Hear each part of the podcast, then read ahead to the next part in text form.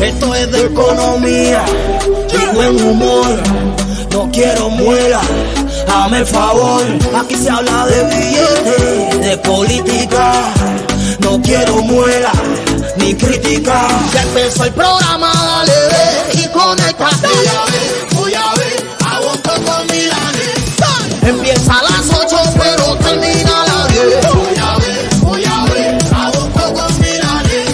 Socio pa' tu negocio es lo que está buscando usted. Voy a ver, voy a ver, aguanto con Milanes. Aquí se habla de billetes, de política, no quiero estrella.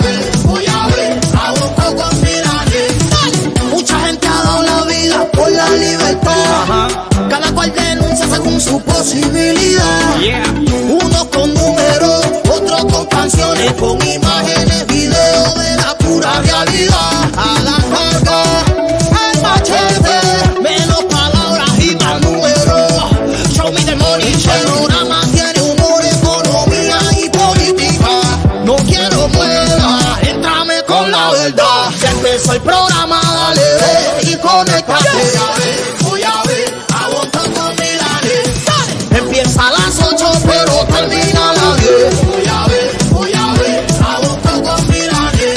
Un socio pa' tu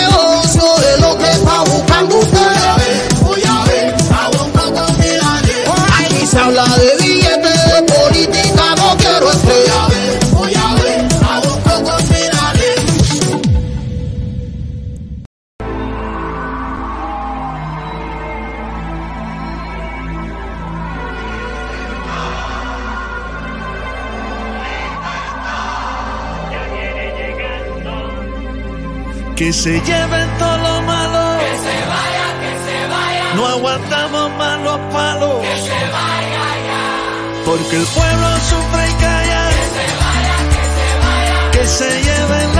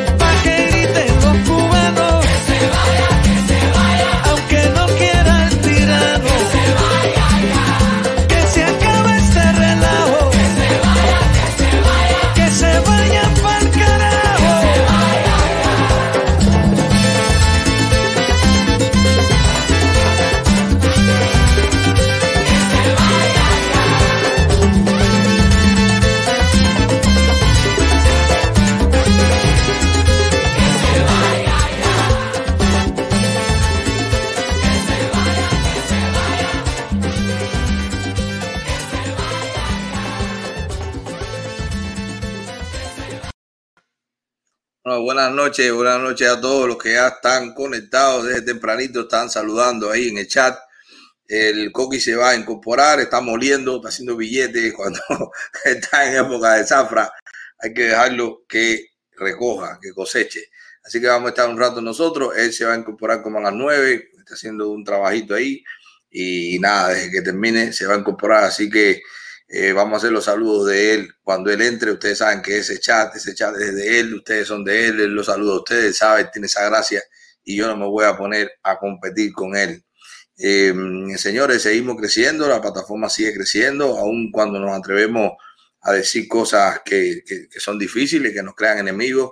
Eh, les tengo que agradecer. En el último video que hicimos de Trust Investing, hicimos la llamada a acción a ustedes a que dieran like, a que compartieran y lo han hecho. Les Otros agradezco. inventos, otros inventos, otros inventos. Los inventos, dice George. Bueno, es que yo vengo por lo formal y George entonces me, me descarrila. Eh, nada, le pedimos eso porque, como siempre, como lo hacemos también con la directa, hoy vamos a hablar cosas bastante sensibles con lo de él. Muchísimas gracias, Jorge Valdés. Eh, me gusta, me gusta empezar así el día con, con donaciones y dinero. Cuando veo dinero me, me activo. Eh, señores, de verdad que Eh, ha sido muy bueno recibir el apoyo de ustedes y le pedimos lo mismo en esta directa. Den su like, compartan. Los que no lo han hecho, suscríbanse al canal porque lo hacen más robusto. A medida que crecemos ya tenemos 55 mil. Qué sueño ese. Apenas hace ya un año hicimos casi una fiesta cuando teníamos 5 mil seguidores. 10 veces hoy, 11 veces hoy. O sea que crecíamos, que crecemos un 10% por, por, o sea, por, por, por, mes. Es increíble cómo la gente se, cómo, cómo tanto crecimiento, ¿verdad? Exponencial. Así que le, de verdad que les agradezco mucho todo este apoyo, pero se lo tengo que seguir pidiendo porque nosotros nos atrevemos a decir cosas y recibimos ataques. Constantemente nos están atacando los canales, nos están escribiendo, nos están amenazando y el aporte que ustedes pueden dar es eso, es compartir, es dar like, es suscribirse para que el algoritmo entienda que es contenido que a ustedes les gusta y lo defienda. Pasado eso, nosotros tenemos hoy la fecha, lo que todo el mundo está esperando es lo que pasó en el Congreso del Partido. Estuvimos hablando antes de eso, pero no podemos dejar que esta gente siga manipulándonos. Y ya sabemos el efecto que hace o el temor que le tienen cuando se cambian los símbolos, cuando se le destruyen sus símbolos y cuando se destruyen sus mensajes. Una muestra de eso es Patria y Vida. Oigan, como ellos, hasta en el Congreso tuvieron que decir que Patria y Vida era de ellos también. Han hecho no sé cuántas canciones, no han podido, porque Patria y Vida, señores, les rompió el eslogan de ellos, la consigna de patria o muerte. En eso nosotros tenemos que estar bien claros. Y hoy, después de invitarlo, estamos haciendo cada George, no me, no, no, no me dejes, no me, no me quite que pone dinero, pues tengo que saludarlo. Pasa que no ha llegado. Den like que no cuesta y produce billetes. Juan Winner, gracias Juan, miembro del canal. La gente del canal ya, ya eso es otra cosa, ya, ya es el círculo más íntimo del canal. Gracias Juan, gracias por tu apoyo. Señores, los tenemos que invitar a lo que estamos haciendo cada día a las 3 de la tarde. Todos los días de la semana estamos haciendo el rosario. Cada vez se están involucrando más personas de todos los lugares. Esa es la, fortuna del Internet. Así que lo pusimos a las 3 de la tarde porque se puede eh, incorporar la gente de Europa también. Se puede, bueno, los que saben también saben el significado que tiene la hora de las 3, que fue, bueno, la hora que se registra que, murió Jesús. Y nosotros estamos haciendo este rosario y por todas las intenciones que hemos visto aquí, que toda la oposición está de acuerdo. Así que cada día ponemos una intención y nosotros también ponemos intenciones personales y se hacen los rosarios diarios a las 3 de la tarde. Los invito a los que no lo han hecho todavía en Facebook. Ahí nos reunimos y hacemos el rosario diariamente. Lindísimo. La gente está poniendo ya peticiones e intenciones de ellos y también me comentan, me dan su testimonio que lo están haciendo en familia. rosario en familia es milagroso. Siempre va a haber la gente que diferencia, que no es con la Virgen, porque también están los protestantes que entienden que no se hace rosario.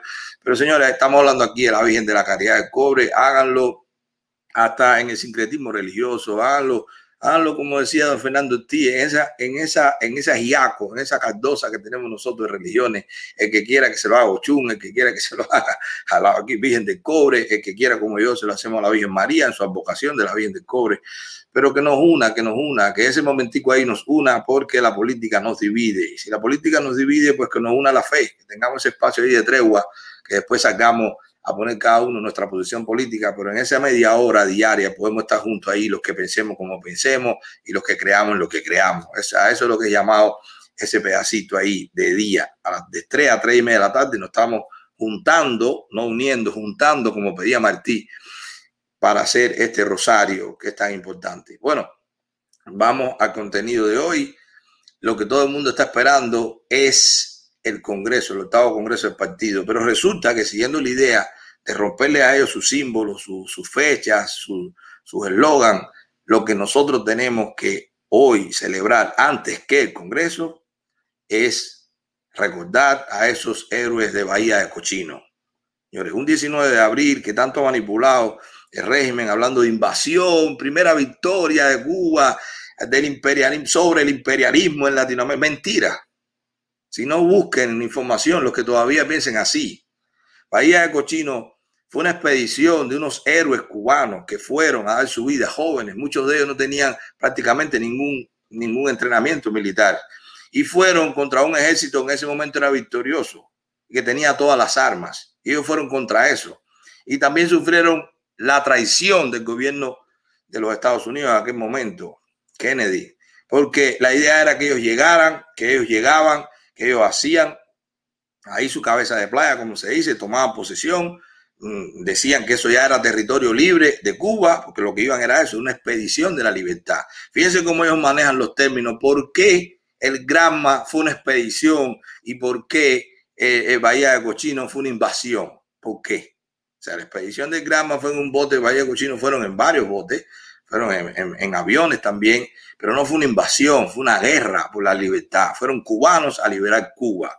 Que había un acuerdo que inmediatamente que hubiera una parte de Cuba que fuera libre, pues que iba a intervenir los Estados Unidos con su fuerza regular. Sí, porque era lógico, porque esos expedicionarios, esos, esos valientes, esos héroes de, de, de Bahía de Cochino, fueron a dar su vida contra un ejército regular. Ellos no eran un ejército regular. El ejército regular debía entrar después. Qué traición para ellos. Ve, yo conozco a uno de ellos, no menciono su nombre porque no se lo consulté, que incluso le da vergüenza siendo residente de los Estados Unidos venir a los Estados Unidos porque entiende que fue una traición con esos héroes, porque él llegando vio cómo nunca llegaron los barcos que tenían que llegar, nunca llegó refuerzo a los Estados Unidos. Así que hoy, primero que hablar de ese Congreso fantasma, de ese circo que han, que han interpretado esta gente en tres días, tenemos que hablar de ellos, de los héroes de Bahía de Cochino, que son héroes, señores, no que lo cambiaron por compota, que no sé qué. La historia la escribe los que la ganan lamentablemente en ese momento, por la traición del gobierno de los Estados Unidos en ese momento, nosotros fuimos derrotados. Pero lo que estamos pensando hoy, lo que estamos dispuestos a hacer cualquier cosa y que cualquiera de las opciones estamos dispuestos a llevarla a cabo, tenemos que sentir respeto por ello. Que lo hicieron, dieron su vida, muchos otros fueron presos y otros sufrieron, de los que fueron presos también muchos sufrieron esa vergüenza de que lo trataran así, como lo trataron en aquel momento. Busquen información, no se dejen manipular. Los que me ven desde Cuba, busquen información. No fue ninguna invasión.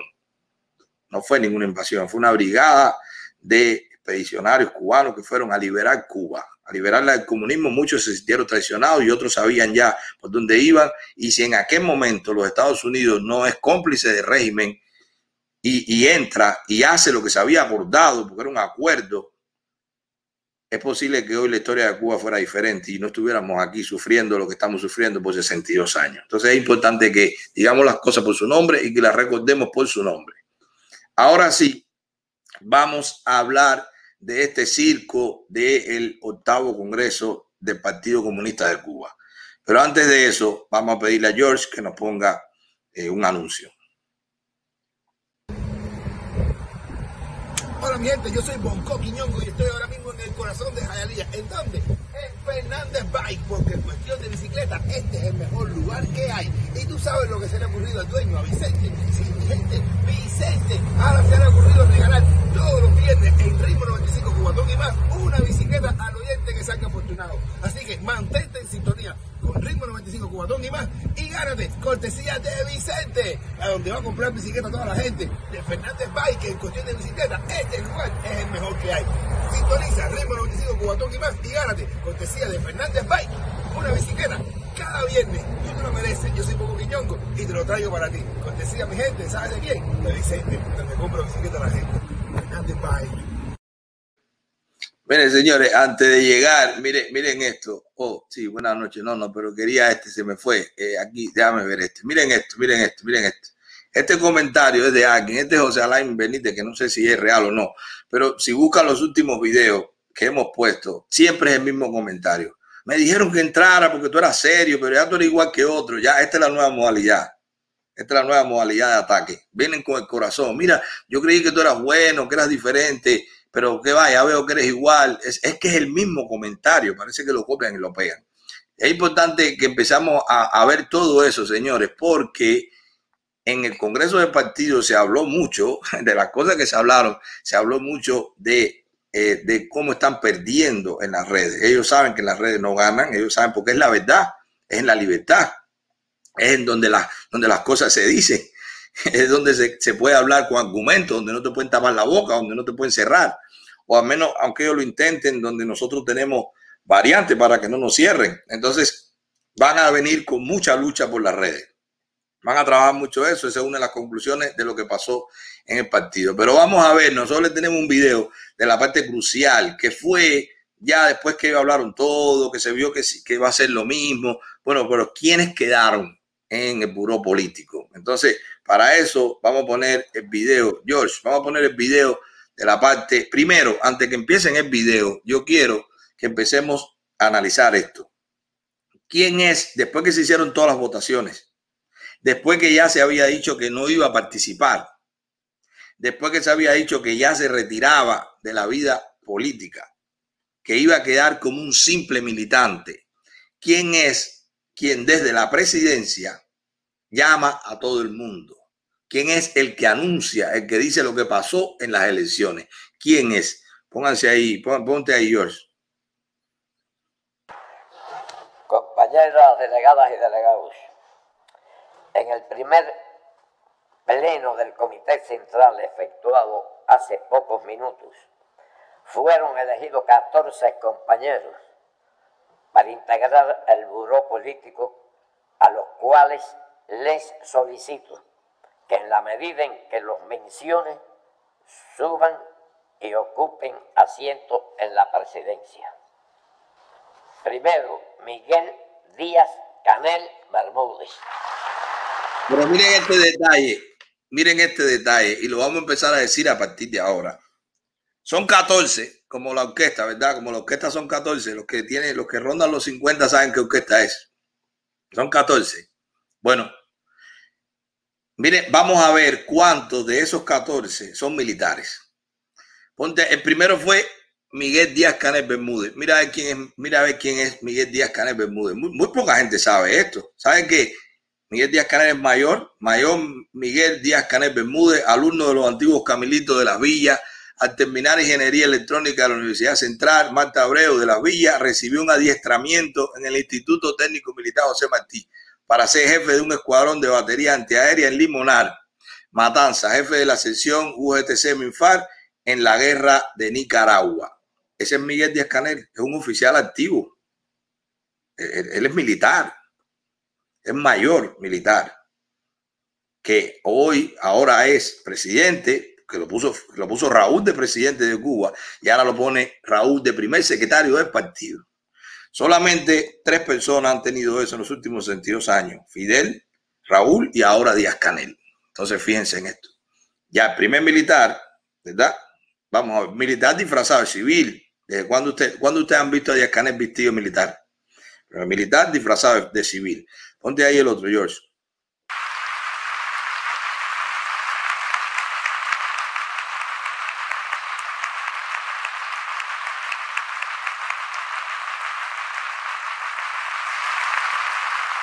Mira esto, mira mira mira esto, mira esto, señor.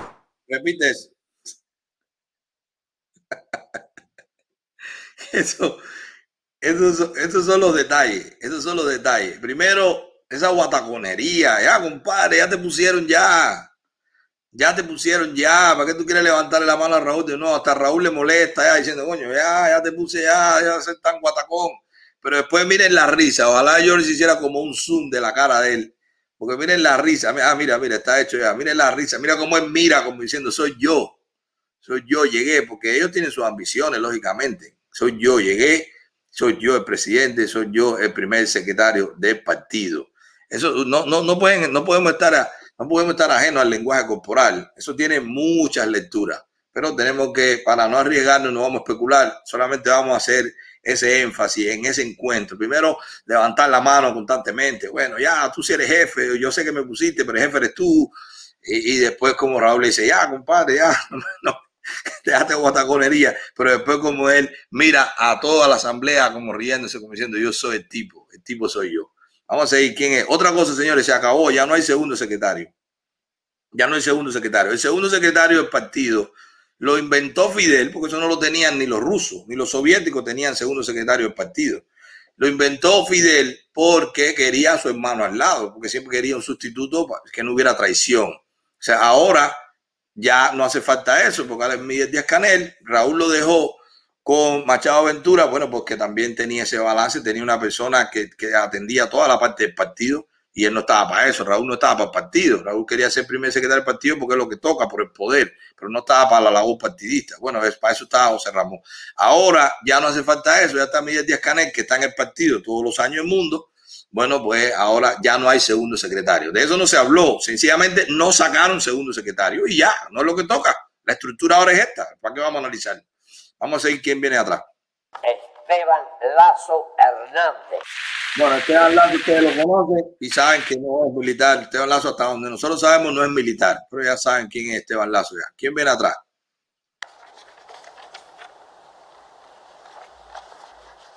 Salvador Valdés Mesa. Salvador Valdés Mesa. Busquen ahí, Coronel Salvador Valdés Mesa. Mira, ahí todo el mundo piensa que es de la CTC, que es de no sé qué. Que No, no, mírenlo ahí. Coronel Salvador Valdés Mesa, graduado, licenciado en politología en la Escuela Interarma Antonio Maceo. Ejerció como político de tropas en unidades militares de Camagüey, Ciego de Ávila, Las Tunas y Villa Clara. Llegó a ser jefe de la dirección política del Ejército Central y después pasó a ser cuadro profesional del Partido Comunista de Cuba. Vamos por dos militares, ¿verdad? Miguel Díaz Canel y Salvador Valdés Mesa. Vamos a ir, George.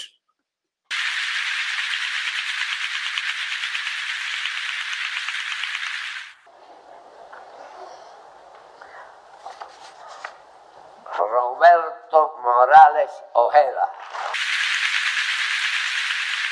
Ese no tenemos, ese no tenemos. General de Cuerpo de Ejército Álvaro López Miera, ministro de la FARC. Bueno, ya, ya ese saben ya que generales que pusimos, así que ya saben, vamos a ponerle de todas formas más o menos la historia que tenemos. General de Cuerpo de Ejército Álvaro López Miera, ayudante Raúl Castro en el segundo frente, o sea, es de las personas de él, muy de él, desde la sierra, cuando tenía solo 14 años. Segundo jefe de la parte cubana de la operación Anadir, que trajo los cohetes soviéticos a Cuba y que se desencadenó la crisis del Caribe. Estudió y fue expediente de oro en la Academia Militar Climen Borochilos. Borochilos.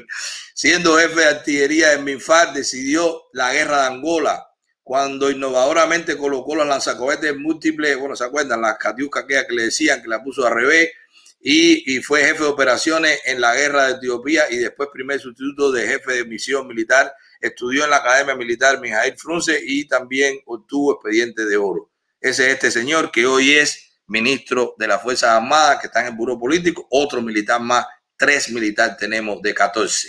Vamos a ir. Rodríguez Parrilla. Bruno, es López Miera. Bruno Rodríguez Parrilla. El canciller. de la- La gente dice, el canciller Bruno. Bueno, el canciller Bruno es capitán. Capitán Bruno Rodríguez Parrilla, graduado licenciado en Derecho de la Universidad de La Habana y designado secretario de Relaciones Internacionales de la FEU. Pidió participar como combatiente en misiones militares cubanas en el extranjero, así como con los grados de primer teniente en la guerra de Angola y después con los grados de capitán en la guerra de Nicaragua. En ambos conflictos bélicos fue oficial de la dirección política de MINFAR, embajador de Cuba ante la ONU y ministro de Relaciones Exteriores. Otro militar más. Vamos por 4 de 14. ¿Cuándo ustedes han visto a Bruno Rodríguez vestido de militar? Ese es el canciller de Cuba. Ese es el que mandan a todos, supuestamente. Un diplomático que va a conciliar es militar. Es militar. Así que otro militar más. Tenemos 4 de 14. Vamos a ir, George.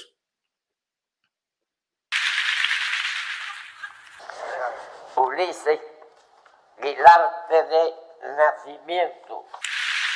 Bueno, a Ulises no le sabemos que sea militar, ya hemos hecho videos de él, de, de la corrupción, de él como secretario del sindicato, bueno, de todo, de sus casas, de todo, pero no le sabemos, no tenemos, no tenemos seguridad de si es militar o no, no podemos decirle porque no tenemos confirmación de eso.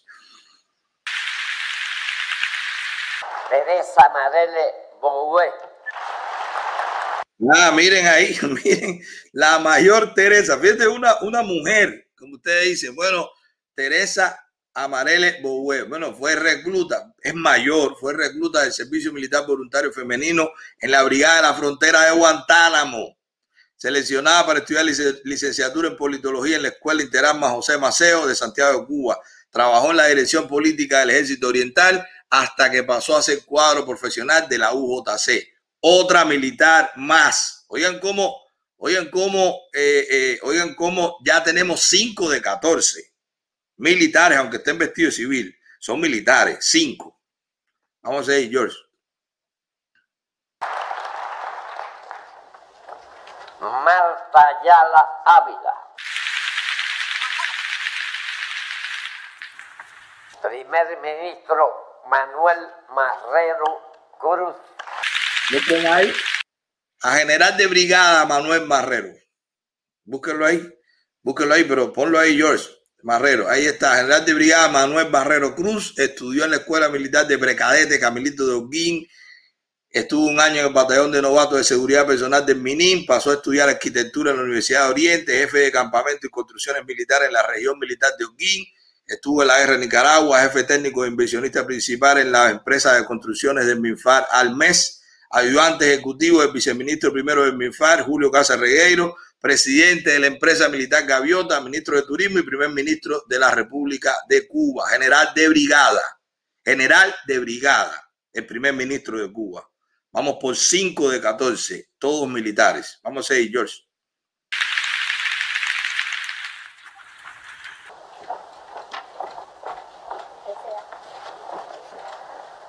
Luis Alberto Rodríguez López Calleja. Ya, ¿qué van, a, ¿qué van a saber de generalísimo? El hombre del billete. Ahí está, el presidente del GAE. General de División Luis Alberto Rodríguez López Calleja estudió en la Escuela Militar de Precadetes Camilito de Playa, Baracoa. Estudió una ingeniería militar en logística y retaguardia en la antigua Unión Soviética. Graduado de licenciatura en Economía en la Universidad de La Habana. Ayudante del viceministro primero del MINFAR, Julio Casa Regueiro. Miembro fundador del Sistema Empresarial de la FARC y presidente ejecutivo del Grupo Administrativo Empresarial Sociedad Anónima GAESA. Pero aquí vamos a tener un, un, análisis aparte con Luis Alberto Rodríguez López Calleja. Y le voy a decir cuál es. Primero, sacaron a Murillo del aire. Murillo no está. Al entrar a Luis Alberto Rodríguez López Calleja, es un, es, es un desafío a las sanciones de los Estados Unidos. Luis Alberto Rodríguez López Calleja está en la lista de las personas con las que no se puede hacer negocio en los Estados Unidos. Está en la lista de los sancionados. ¿Y qué hace Raúl? Lo pone en el buró político. Pero eso también puede ser la pauta. Lo de Murillo era centralización, eh, planificación, eh, eh, aire frito, infladera. Lo de este hombre es negocio.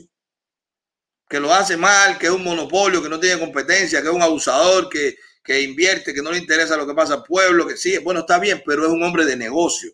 Así es como ellos piensan, así es lo que ha hecho en los últimos 30 años.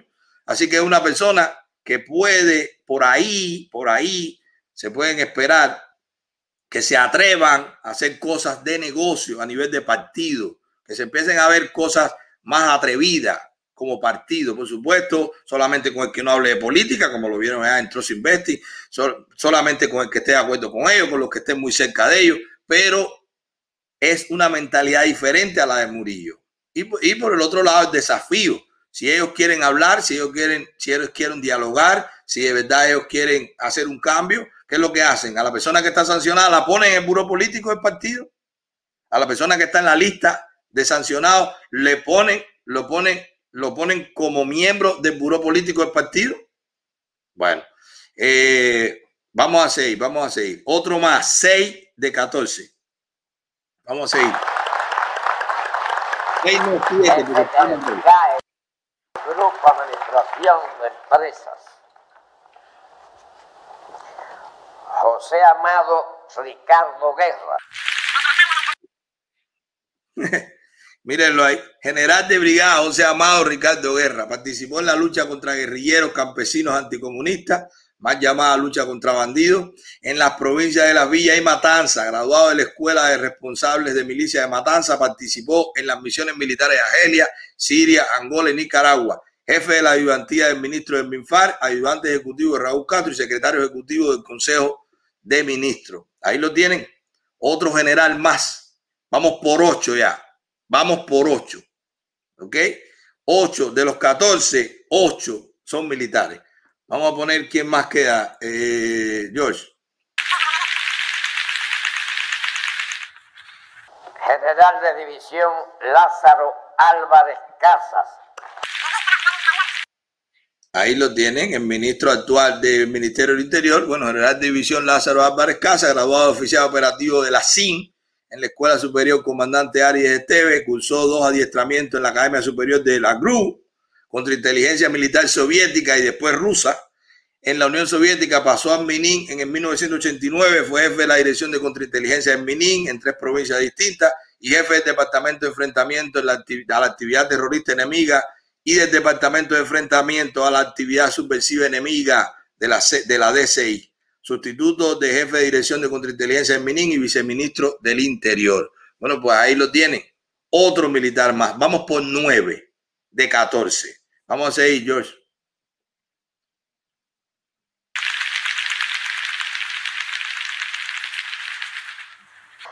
Gladys Martínez Verdesia.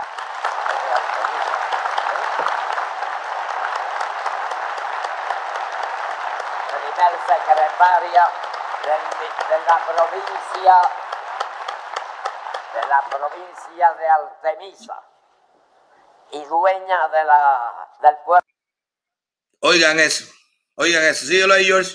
de Mariel.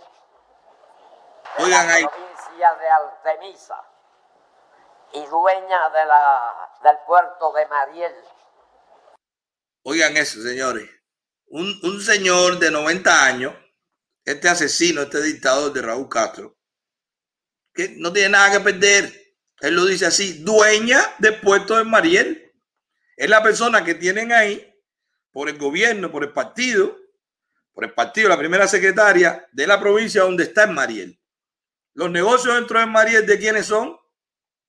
De ella, es la primera secretaria del partido. En Mariel, la región de Puerto, es de ella. Por supuesto, dentro está el GAE. Yo no, yo no creo que Luis Alberto se deje, co- se deje coger su negocio. Así que no creo. Pero eso fue un desliz de él con 90 años. Ellos lo hacen así. ¿Qué le importa a ellos? Ellos son los dueños del país. ¿Qué le importa a ellos lo que piensa la gente? ¿Quién puede corregir a Raúl?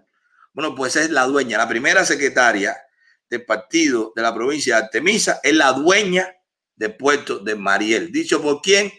Por el nuevo emperador del Caribe, Raúl Castro. Porque ahora vamos a ver entre nosotros si sacamos la conclusión de qué cargo se quedó Raúl. Vamos a ver, pero vamos a terminar. ¿Cómo terminó entonces, George? Igualmente, le comunico que el compañero Miguel Díaz Canel Bermúdez fue elegido primer secretario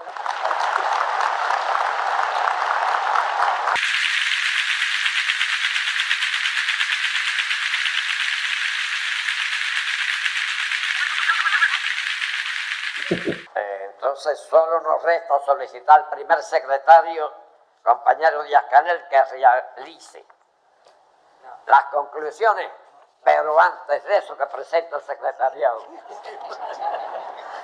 Qué, qué- qué gracia, qué gracia. Él se está riendo de todo el mundo ahí, él se está repartiendo eso sin nada. Yo quiero que usted sepa, porque lo dijo antes la señora que anunció eso, o la que dijo lo que, lo, que- la que le dio la palabra a Raúl, lo dijo muy bien. Eso fue una plancha. Eso fue una plancha de todos, todos juntos, y se votó por una sola plancha.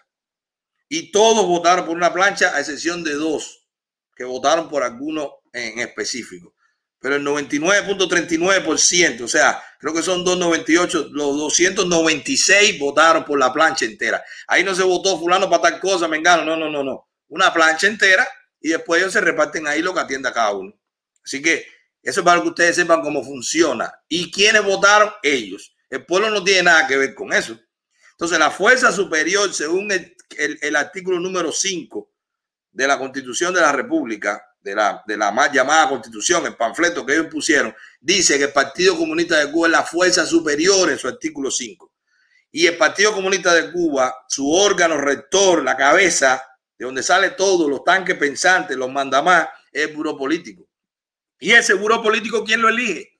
¿Cómo pueden esta gente tener la desfachatez de hablar de democracia? Una democracia representativa. El pueblo comienza desde abajo con el delegado, sí, pero todo lo que se hace en Cuba, hasta ese delegado que va a salir, lo propone el partido y el partido lo mandan estos 14 personas que nadie lo eligió, que se eligieron entre ellos. ¿Qué tuvo que ver el pueblo con la elección de estas 14 personas? Nada.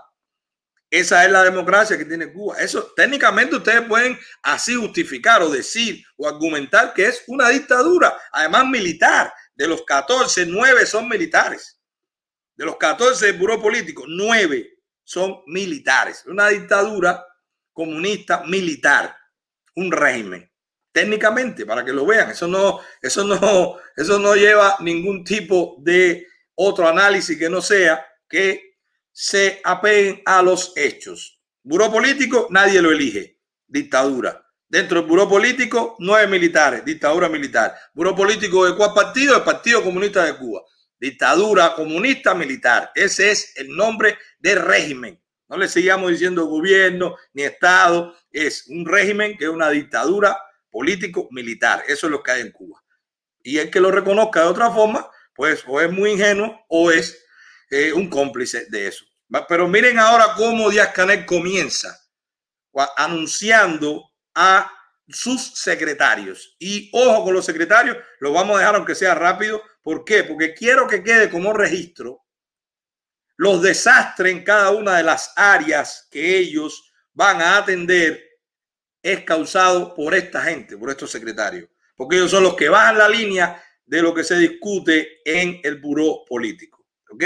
Los que bajan la línea son los secretarios de cada una de estas secretarías del buró político del Partido Comunista de Cuba. Pero miren cómo Díaz Canel comienza. Ponte ahí, ponte ahí, George. Que nos da el general de ejército Raúl Castro Ruz. Espérate, espérate. Díaz Canel que realice las conclusiones, pero antes de eso que presenta el secretariado. Bueno, a partir del mandato que nos da el general de ejército Raúl Castro Ruz. Para, ellos, a partir del mandato que nos da el general de ejército Raúl Castro. El mandato de Díaz Canel se lo da el general de ejército Raúl Castro. No se lo da el partido, no se lo da el pueblo, no se lo da la revolución, se lo da Raúl Castro Ruz. A partir del mandato que nos da sea, no es a partir de las elecciones, no es a partir de... No, no. Ellos lo tienen tan claro que ellos son una dictadura. Ellos lo tienen tan claro que no le da ningún tipo de vergüenza decirlo así. A partir del mandato que nos da el general de ejército Raúl Castro. Repítelo, George, nada más para que se vuelva hoy. Conclusiones, pero antes de eso que presenta el secretariado. Bueno, a partir del mandato que nos da el general de ejército Raúl Castro Ruz, les informamos que fueron elegidos como miembros del secretariado del Comité Central del Partido los siguientes compañeros. El compañero Roberto Morales Ojeda para la Secretaría que atenderá toda la actividad de la vida interna del partido y el funcionamiento de la organización, así como la política de cuadro, tarea que venía atendiendo ejemplarmente el compañero José Ramón Machado Ventura. Ahí lo viene, Roberto Morales Ojeda.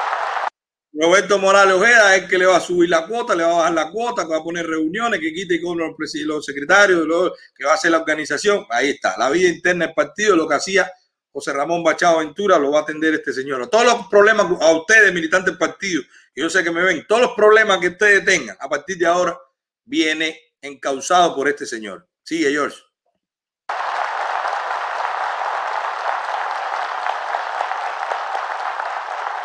el compañero Rogelio Polanco Fuentes como secretario para atender la esfera ideológica.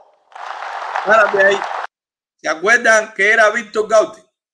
¿Se acuerdan que nosotros decíamos, no es un vertico, esa es una marioneta, es uno que está detrás de él que se llama Víctor Gaute? Bueno, mira, se llevaron a Víctor Gaute y pusieron a Rogelio Polanco. Rogelio Polanco era el que ustedes lo vieron, lo han visto en el noticiero y después no sé si era F Reacción o F los servicios eh, de información del noticiero de la televisión o de todo el ICRT, no sé qué era, pero este señor ahora es el que nos va a atacar.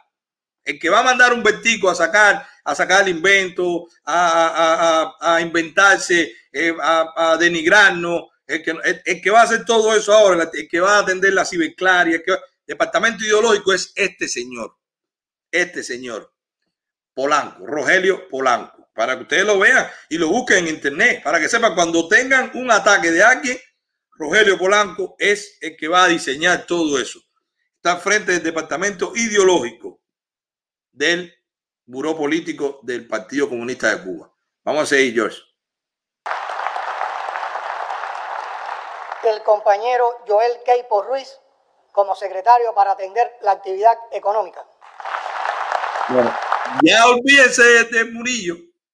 Ya olvídense de Murillo. Este es el tipo ahora. Vamos a buscar quién es este. Este me sacaron dado la manga, no sé ni quién era. Y no me dio tiempo, fue ayer.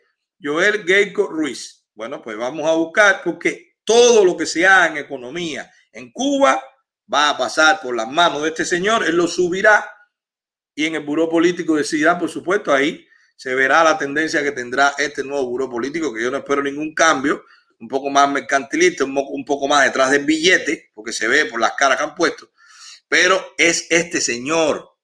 Ya está aprobado, señores. Ya olvídense que el ministro de Economía, que el desarrollo local, que el director de la empresa, este señor, el partido el que rige todo y este señor es el que va a atender la actividad económica. Así que este es el que va a ser, el que va a, pasar los lineamientos que le manden, el que va a buscar si se está cumpliendo o no, el que los controle precios, todas esas políticas es a partir de este señor. Vamos a ir, George.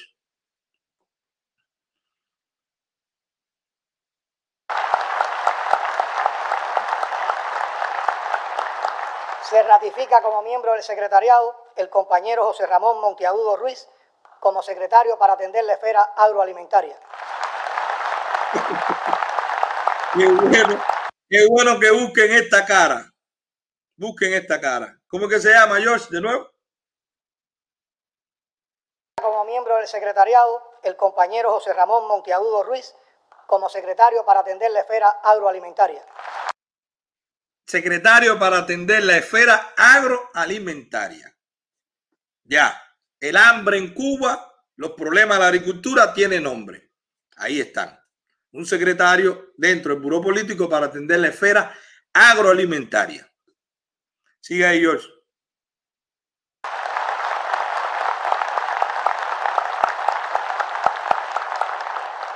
El compañero Félix Duarte Ortega como secretario para atender el sector productivo de bienes y servicios.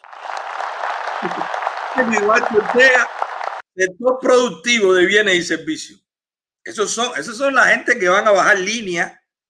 O esos son los que van a ir a los ministerios, los que van a ir a, los gobiernos, los que van a ver los cuentapropistas, los que van a hacer todo eso son esta gente con su nombre y apellido. Infórmense porque después ven los desastres y la gente no sabe quién lo hizo.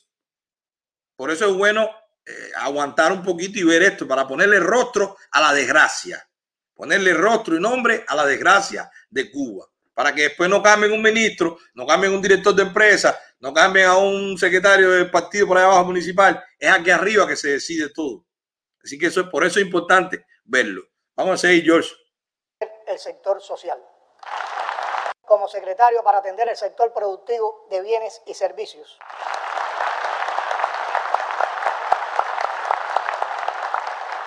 Y el compañero Jorge Luis Broche Lorenzo como secretario para atender el sector social sector social. Vamos a, ver qué, es lo que le ponen a ese. Vamos a ir, George. Ya. Ahí está bueno, bueno, señores, ¿cuáles son las conclusiones? ¿De qué queda Raúl? Raúl dijo que ya no iba a estar más. Raúl promovió todos estos cambios, porque eso sale de él. Raúl hizo que se retirara lo histórico, porque él se retiraba. Así que ya no está Machado Ventura, ya no están los comandantes, ya no está Ramiro. ¿Qué pasa ahora? ¿Qué se queda haciendo Raúl? Dice él que un simple militante del partido. Pero si Raúl es un simple militante del partido, ¿de qué va a vivir? ¿Va a seguir teniendo los carros de seguridad personal? ¿Ya no le van a consultar más nada? Eso es mentira. Raúl ahora acaba de hacerse un nuevo cargo, que es el emperador. Raúl ahora está superando a Fidel. Fidel no fue el emperador, pues Fidel lo tenían ahí, pero Raúl tenía cierto liderazgo. ¿Eh? Raúl tenía decisiones que podía tomar. Díaz Canel no va a tomar ninguna decisión sin preguntarle a Raúl. Raúl va a seguir gobernando en Cuba, pero estos cambios cosméticos que veremos cuáles son las implicaciones y por qué es ¿A quién van dirigidos estos mensajes? ¿Para qué? ¿Quién quiere que ellos se crean? ¿Quién quieren ellos que se crean estos cambios? ¿Con qué objetivo se salieron ellos? Ya se han hecho eco, ya no hay ningún Castro, se acabó, vienen periodos de reformas, la juventud, se renovó el partido. Oigan esto, todos militares, todos con muchísimos, todos los años del mundo. Rogelio Polanco estaban diciendo usted ahí, o alguien lo dijo, yo no había recordado que fue embajador de Cuba en Venezuela muchísimo tiempo. Vean los Nelson. Y ahí está el departamento ideológico del Partido Comunista de Cuba. Entonces, ¿de qué queda Raúl? Ahora viene otra cosa. Raúl se va a quedar mandando, porque nadie va a mover nada sin tocar, sin hablar con él. Pero ¿qué va a pasar con los comandantes que tenían una cuota de poder económico y poder político también estaban ahí? ¿Se van a quedar tranquilos sin poder mandar? ¿Qué va a pasar? A ellos también le asignaron a dirigentes del buró político para que le consulten a ellos. Ellos van a seguir detrás del trono. Tenemos que estar muy atentos a esas cosas. Porque esto no es otra cosa que un circo, que un show. Y el que crea que esto va a generar algún cambio en cuanto a libertades, yo no estoy diciendo que no vayan a hacer más negocios.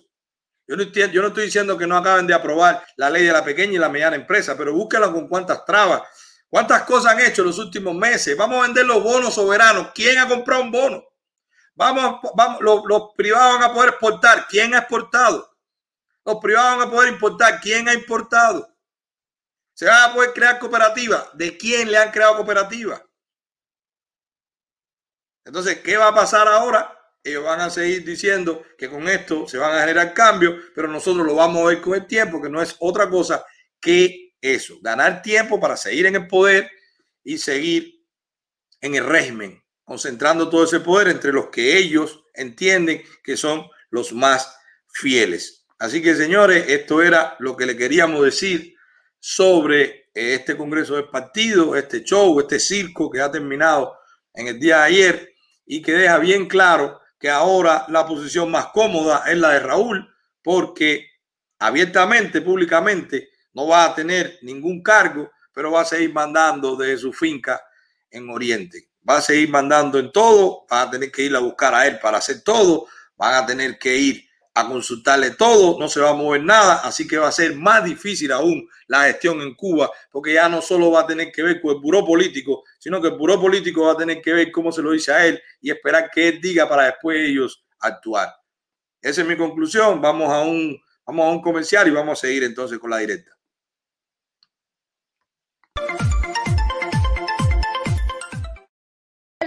Es el momento de vender tu casa.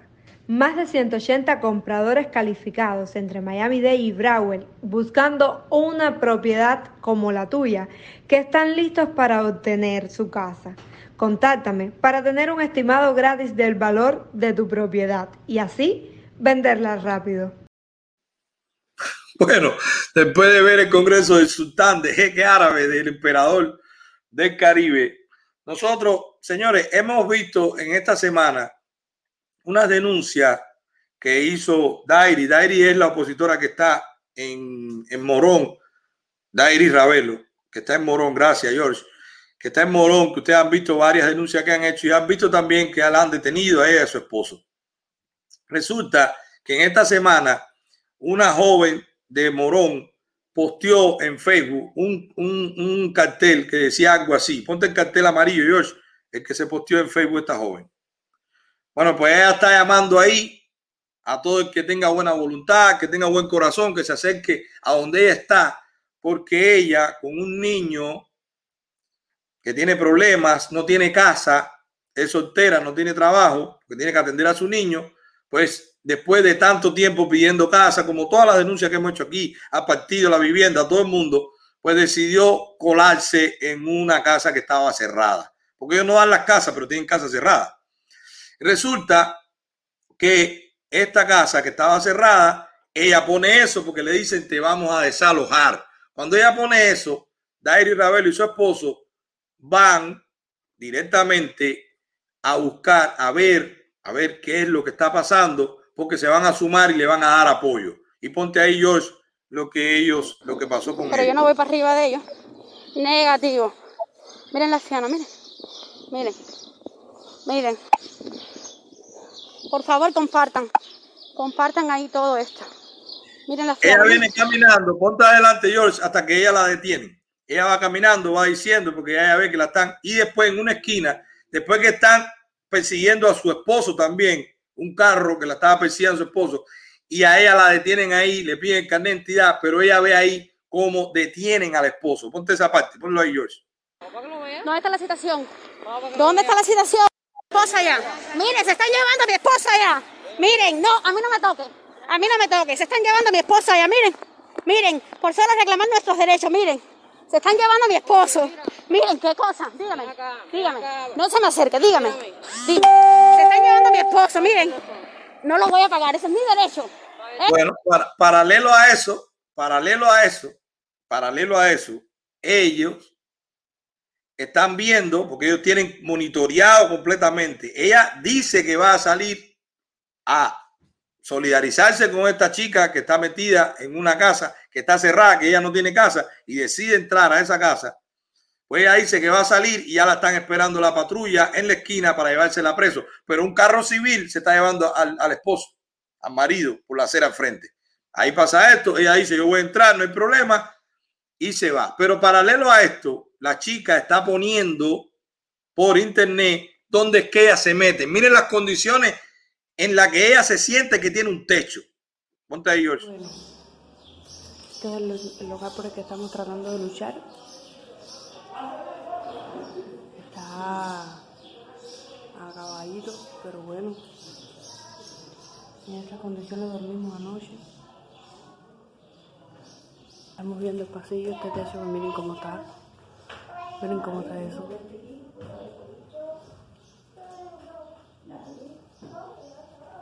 Miren en las condiciones que está ese local, donde ella, aunque esté en esas condiciones, ella prefiere estar ahí porque no tiene nada. Ella y su niño no tienen dónde vivir.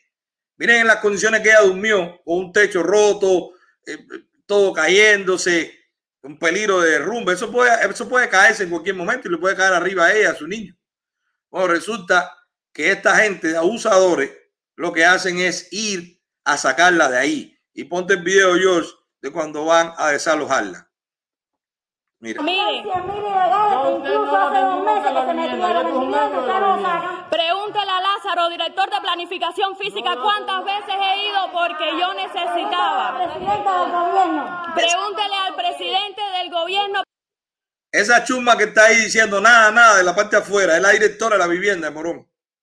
Esa es la directora de la vivienda de Morón. Mírenla ahí. Daisy Espinosa, directora de la vivienda de Morón. Ese es su teléfono para si alguien se anima a escribirle y preguntarle por qué hace eso. Si es la directora de la vivienda, ¿por qué todavía Panchi no tiene casa? Panchi, en estos días van a tener el video. Resulta que ahora Panchi tiene todo lo que le regalamos, pero ahora no hay un fisiatra para que le haga la fisioterapia. En ese, en ese, en ese poderío médico que es Cuba, en ese bastión médico y de la salud que es Cuba, no hay un fisiatra. Bueno, pues resulta que la directora de la vivienda, la misma que no le da casa a Panchi, pues tampoco le da casa a esta chica, pero cuando esta chica se mete en un local, lo que hacen es ir a desalojarla. Y va ella, porque ella es la, yo soy la directora de vivienda y tú te tienes que salir de aquí. Póntelo ahí.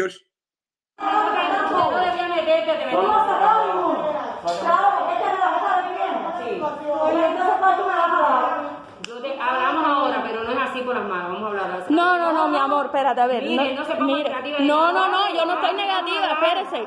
Yo- no, primero vamos a hablar y después yo le No, hablo. de- ah, no, no, no, mi amor, no. Bueno, No pongas al niño en el medio porque si ustedes quieren a su hijo, no ese abusador, no pongan niño en el medio. Oye, ese abusador, como dice, no pongan niño en el medio porque si hay que sacarte, se te va a sacar. O sea, a ellos no le importa que haya un niño, no le importa nada. A ellos le importa que ese local es de la vivienda y hay que sacarlos de ahí.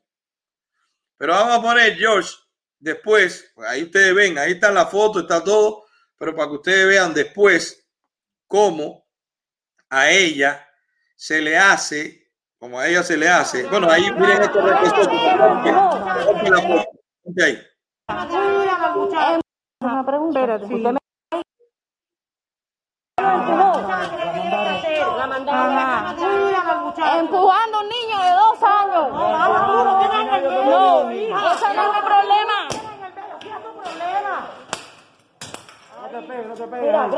Donde le estaban haciendo un desalojo a una madre Sí, sí, ponla, ponla Dairi que está explicando lo que pasó después. de 21 años, su mamá, que es mi amiga, y su niño de dos añitos, donde le entraron a la violencia, eh, la sacaron.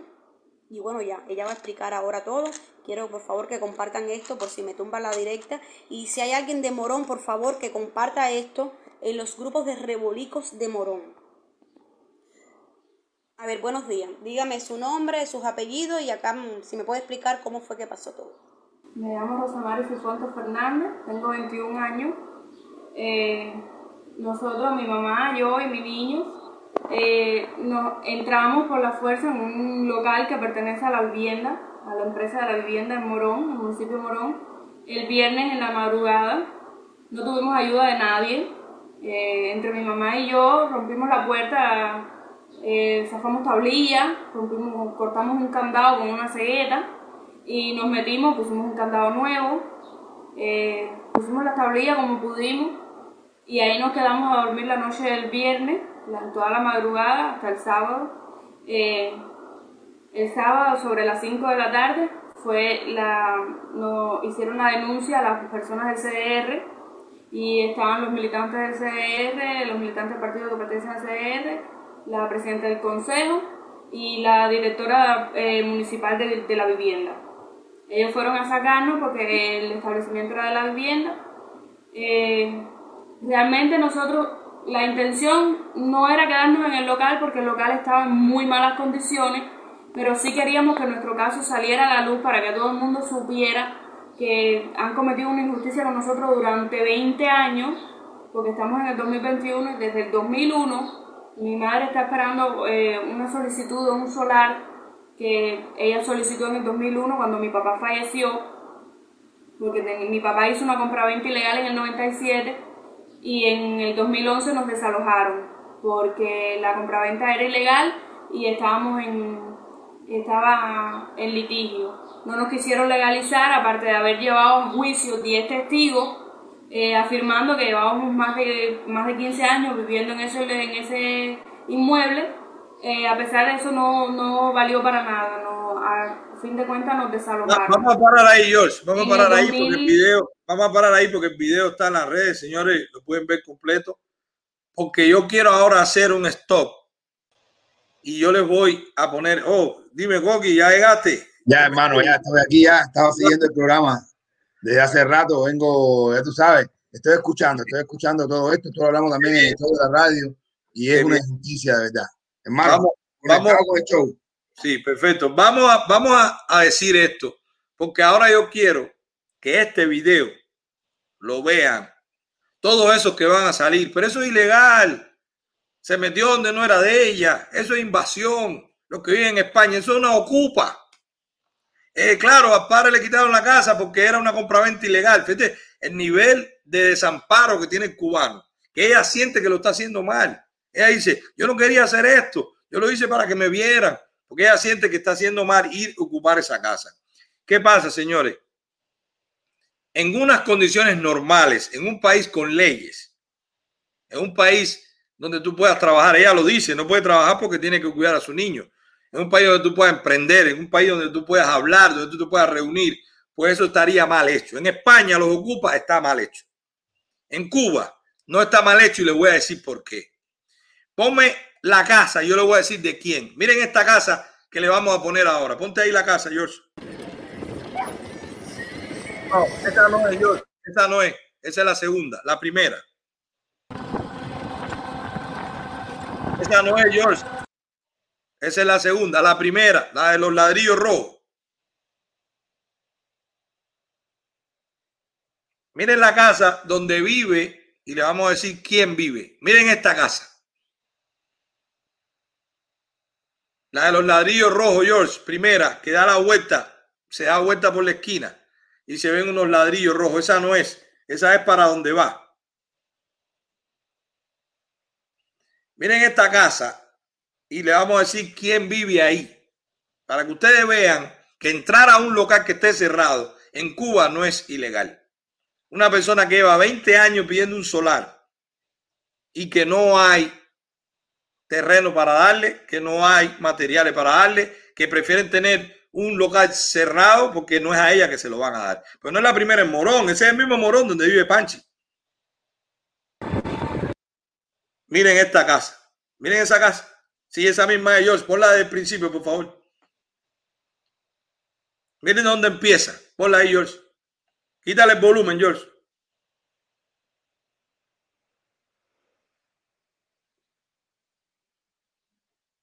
Miren esa casa, miren el tamaño de esa casa, miren las dimensiones de esa casa. ¿De quién es eso, hermano? ¿Tú sabes de quién es esa casa, Bonco? ¿De quién es, brother? De Gerardo el Espía. ¿Qué, Esa qué? es la casa de Gerardo el Espía. Ah, Bloqueo criminal eh, que ha durado más de medio siglo y que ha costado muchísimo a los cubanos. Ese, un bloqueo criminal que ha costado muchísimo. Mira dónde vive ese abusador. Pero no es que viva ahí. puta. Hay mucha gente en Cuba que no tiene casa. Ah, y, y entonces nosotros somos los pagados. Entonces pasó HP, nosotros somos los pagados. No, pero no nosotros es que estamos viva aquí ahí. denunciándolo a todos ellos. Que No, pero- trabajamos, que la buscamos, ¿verdad? Decentemente. Y esta gente chivateando, haciendo daño, haciendo cosas. Eso, mira la casa. Mira la No, casa. pero no es que viva ahí, pero no es que viva ahí. Es que es una casita. Mira la que le están haciendo a él. Mira la que le están haciendo a él. Mira, mira qué casita le están arreglando. Mira eso, mira. Es una casa que le están arreglando al espía, a Gerardo. Porque ya No, puede vivir en la otra. La otra es chiquita. Miren cómo en diferentes ángulos, mira la casa que le están haciendo. La que le están arreglando para que él se mude él y su familia. Ese búnker, ese palacio. Lo triste de todo esto es que todavía va a haber gente de ese mismo pueblo, con una casa que se le esté cayendo en ese mismo barrio, una persona que ha trabajado, incluso un profesional, un maestro, un, un, un, un doctor, de esto es lo que anda en bicicleta, un, profesional, un trabajador de toda su vida, usted es un trabajador honrado, va a pasar por ahí y a nivel y por el nivel de adoctrinamiento, ¿sabes lo que va a decir? Que él se lo merece, porque ha luchado y porque esto y por lo otro y por lo otro. Fíjate para que tú veas la, lo- la, la, la gente que todavía el daño que están haciendo con Cuba, el daño que nos están haciendo hasta en la mentalidad, brother, hasta, hasta en nuestra personalidad y hasta nuestro espíritu de lucha, el tipo de decir, coño, como tú aquí que dices, yo trabajo, hecho para adelante y me voy a comprar lo mío. Ahí van a ver eso y la gente se va a olvidar de que esa tiranía jamás, hace tiempo, pero hace muchísimo tiempo, no construye ni una sol, ni un plan urbanístico para la ciudad. No hay un plan urbanístico para el pueblo. Ya no hay ni, ni, ni tan siquiera la, la, la. No se escucha, no se escucha, Coqui. No se escucha. Fíjate donde él está viviendo ahora. Mira la casa que él tiene ahora. Pero esa no le sirve. Es muy pequeña. Él quiere esta que es más grande. O sea, esa es la que él tiene ahora. La de los ladrillos rojos. Él quiere ahora otra que es más grande. Que es esta. Y no la quiere como está. Quiere que se la arreglen. Entonces, señores, hay que entrar a todos los locales que estén vacíos o no hay que entrar. Se llama desobediencia civil. El régimen no lo va a dar. Tú no tienes casa. Cuélate en un local del Estado. Hazlo. Porque no te lo va a dar. Entra a un local del Estado y quítalo porque a esos delincuentes se lo dan gratis. Y a ti no te lo van a dar. En esa esquina donde Gerardo vive, caben siete familias. Pero él no puede tener pobre al lado. Él usa roles. Él es un espía. Él ahora es del comité central. Él no quiere, no le importa eso. Es, de- es- es como dice Enrique, se me escucha ahora, se me escucha. Sí.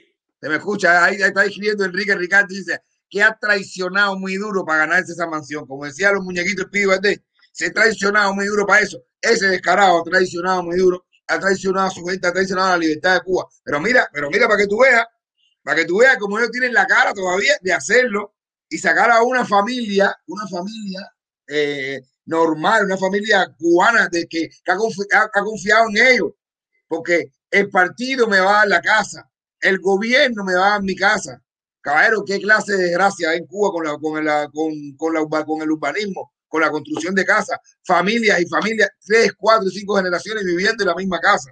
¿Por qué? Porque ahí nunca se han preocupado por resolver ese problema para nadie. Se siguen cayendo edificios, se siguen construyendo, construyendo hoteles lujosos solamente para, para extranjeros o para gente con billetes. Y el pueblo de Cuba, señores, es el que sigue mirando todo eso propio delante de su cara. ¿Cuándo va a haber un despertar? ¿Cuándo la gente va, va a darse cuenta de eso? No sé, bastante información estamos dando. Por lo pronto, ahí está lo que argumenta que si tú no tienes casa, cuélate en un local que esté cerrado. Si tú vas a tu trabajo, no te vayas de tu trabajo sin llevarte algo, a ti no te pagan, se llama desobediencia civil. A ti te da miedo, te da miedo expresarte. Te da miedo que la gente sepa que tú estás en contra del régimen. Haz desobediencia civil. Ponte como meta dejar de ir a trabajar dos veces a la semana. No te van a votar. Si no tienes a quién poner, la gente no quiere trabajar. Deja de trabajar cada vez que quiera. Cuando vayas a tu trabajo, llévate algo. Róbate algo, róbate. Ya se está robando todo de su trabajo porque la gente vive su trabajo. Roba más. Que tengan problemas se llama desobediencia civil. Estate bien contigo mismo. No se lo tiene que decir a nadie. No crea un partido, no crea una brigada. Tú no puedes. Estás defendiendo a tu familia. Pero siéntate tú ante el espejo y pregúntate si tú estás haciendo algo por el cambio. Y haz tu desobediencia civil. No pagues una cuota más de nada. Que sindicato, ni PCC, ni CDR, de eso no te dan nada. Está más que explicado aquí. Usa tu desobediencia civil. Nadie se va a dar cuenta. No, no grites abajo nada. Hazlo así. Pero haz algo. Porque esto no tiene ninguna señal de que ellos quieran cambiarlo. Y mientras en Morón hay familias sin casa, hay niños sin techo, estos delincuentes viven en una mansión y se mudan para otra más grande. Y además se la arreglan antes que se muden. Y andan con roles de 15 mil dólares en la muñeca, aunque te estén dando una regadera para decirte que hay que sembrar piña en el patio de tu casa. Esa es la doble moral del régimen de Cuba. Ahí está la denuncia y ese videíto es para ti, sí, para ti mismo, Nini, que después de 62 años sigue justificando lo que esta gente hace mal con el bloqueo, con que la muchacha se equivocó, esa no era la forma, hay que ir por los canales. ¿Por qué canales fue Gerardo? ¿Cuál fue la forma de él? Esa casa no era de él, esa casa no es ni de quien se la regaló, porque esa casa está ahí ante el 59. A alguien se la robaron para dárselo a ellos. Entonces, Coqui, vamos a ir a, vamos a ir al otro anuncio y regresamos, que tú vienes fresquito con muchas cosas. Vengo fresquito, vengo fresquito. Vamos a un anuncio. Vamos, vamos a poner lo de las bicicletas, señores, las mejores bicicletas de Miami. Ya pasó ya, ya pasó ya. ¿Ya pasó el de la bicicleta? Ah, fuiste con el primero que rompiste, porque eso no lo pude ver. Sí, ¿Eh? sí, sí, sí, ya pasó ya. Bueno, señores, estoy llegando, estoy llegando a una oficina de seguro en Yamila Reyes. Ok, buenas, ¿cómo están? Hola, muy bien. Vine, bueno, vine, vengo bien recomendado, vengo a ver a, a, Yamila Reyes, una compañía de seguro que no tiene nombre, no tiene nombre como esos hinchules que te dicen, porque ellos sí dan la cara. Yamila Reyes, para que no te enredes, Yamila Reyes, ellos se encargan del seguro y yo voy a confiar en ellos. Yo voy a hacer seguro de vida, complementario, seguro de, De salud. de salud con Yamila Reyes. Mírenle ahora mismo. Ella da la cara. Yamila Reyes. No es nombre de compañía ni nombre de seguro ni nada. Directamente es ella que está aquí. Y tú dices, Yamila Reyes, para que con el nombre nadie te enrede. 786 872-1720 para que no invente ni experimente. Facilito. 786-872-1720 para que nadie te lo cuente. Aquí está Yamila Reyes para que nadie te enrede. Ese es el seguro. Ahí está. Ay, mamá, el seguro de Yamila Reyes, la familia. Oye, las bicicletas no son chinas, mi hermano. A mí me encanta el chat. Este, Una pila de gente buscándote la lengua en el chat ahí. Tú no estabas aquí. Enciéndelo, enciéndelo. Ya, voy a encenderlo, señores. Bueno, no, no, no. Estábamos trabajando, trabajando. Sabes que estamos, gracias a Dios, impulsando para adelante. Eh, este viernes, este viernes eh, hay gente de, de la membresía que nos vamos a reunir este viernes. No, no, Coqui, Coqui, Coqui, Coqui. ¿Qué pasó? ¿Qué tal? Sigue con, sigue con lo que trajiste afuera. No, Ah, pero no te digo que me una anécdota que voy a decir que este viernes me voy a reunir con un piquete de nosotros, del grupo de nosotros. Sí, este viernes me voy a reunir con ellos. Así que nada, eso. Dice Matías Solucha, oye, Bonco, esa es la casa, la casa del espía. Es la última de la de, que es la de Adrián, de los tres chinitos, puede ser.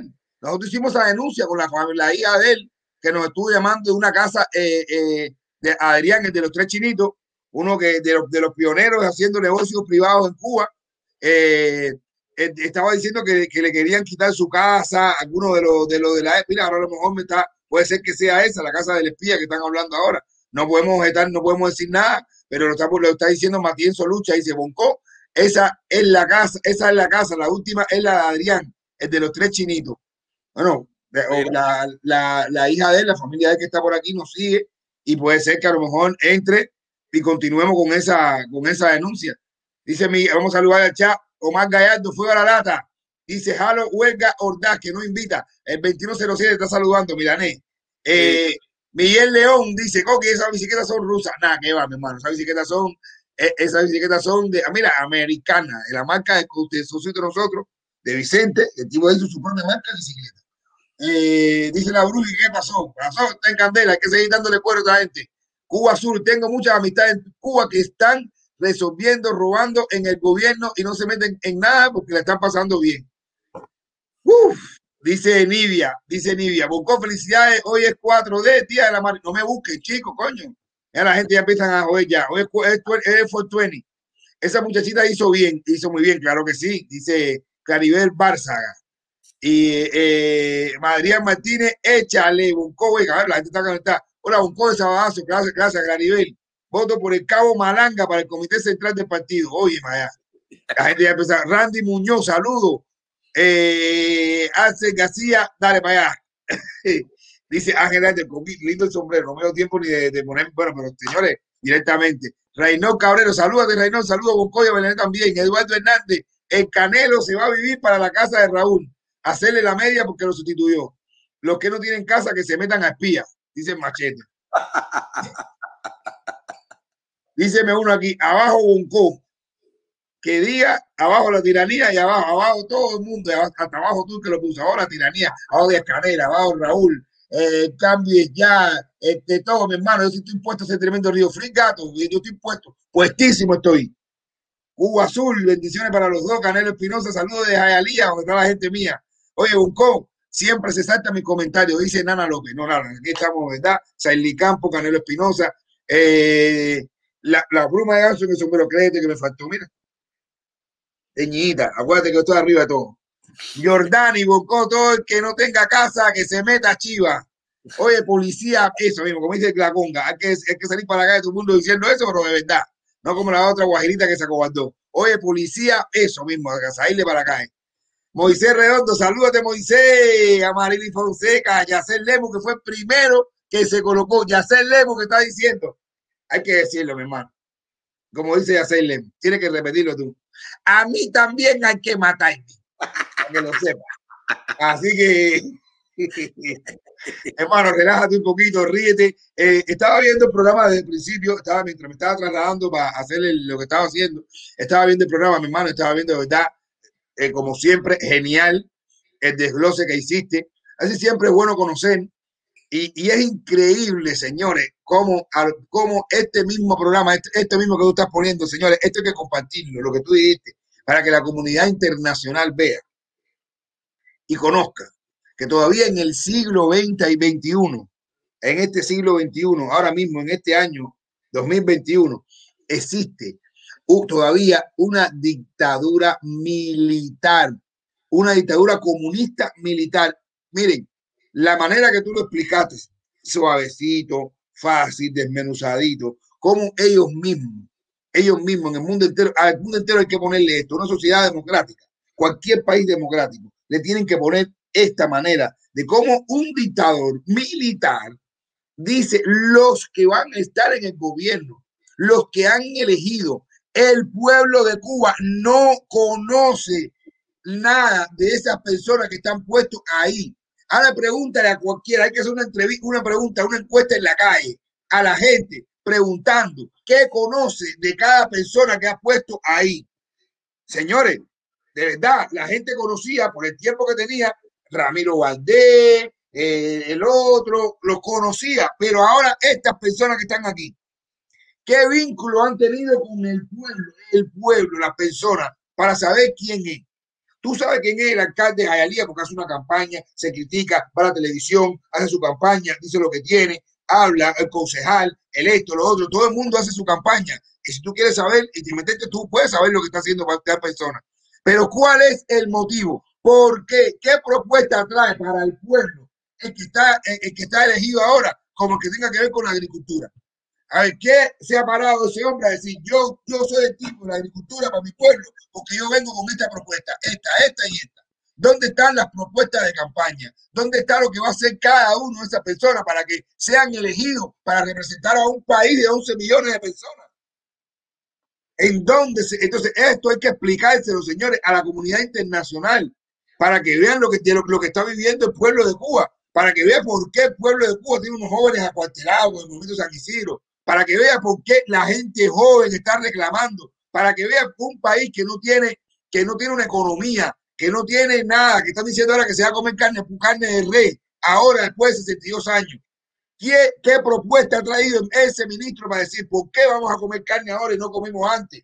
¿Qué es lo que está pasando? ¿Dónde, por qué, qué es lo que se va a incrementar? ¿Cuáles son los planes que tenemos?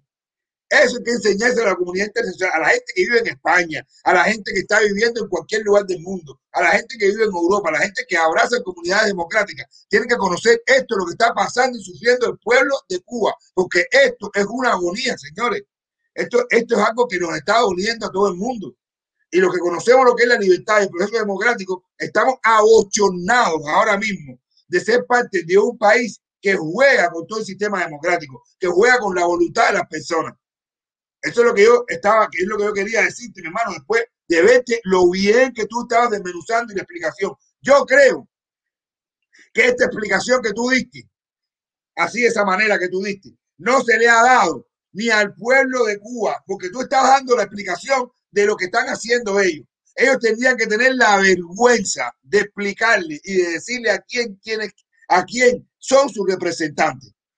¿Me entiendes? Tienen que tener esa vergüenza pueblo de Cuba que puedan ver esto, señores, cuando se haga el recorte, George, caballeros, tiene que saber con esa pregunta.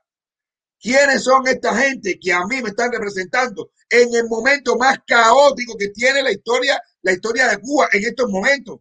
Porque Cuba está ahora peor que hasta cuando el periodo especial. Cuba no tiene nada, la gente está muriéndose de hambre. A mí me estaban diciendo a mi familia, señores, algo increíble. Miren, discúlpenme que me esté entendiendo. Pero yo estuve hablando bastante raro con mi familia en Cuba y me están diciendo que, se tienen que levantar la gente, le tienen que levantar la gente de madrugada, hacer cola, mira esto, para comprar en MLC.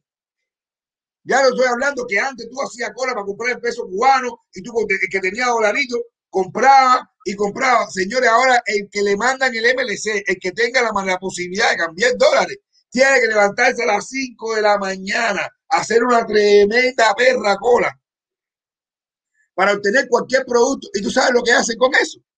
Lo venden después a la demás gente en peso cubano. La gente después vuelve a comprar el dólar y eso es un negocio que hay ahora en Cuba.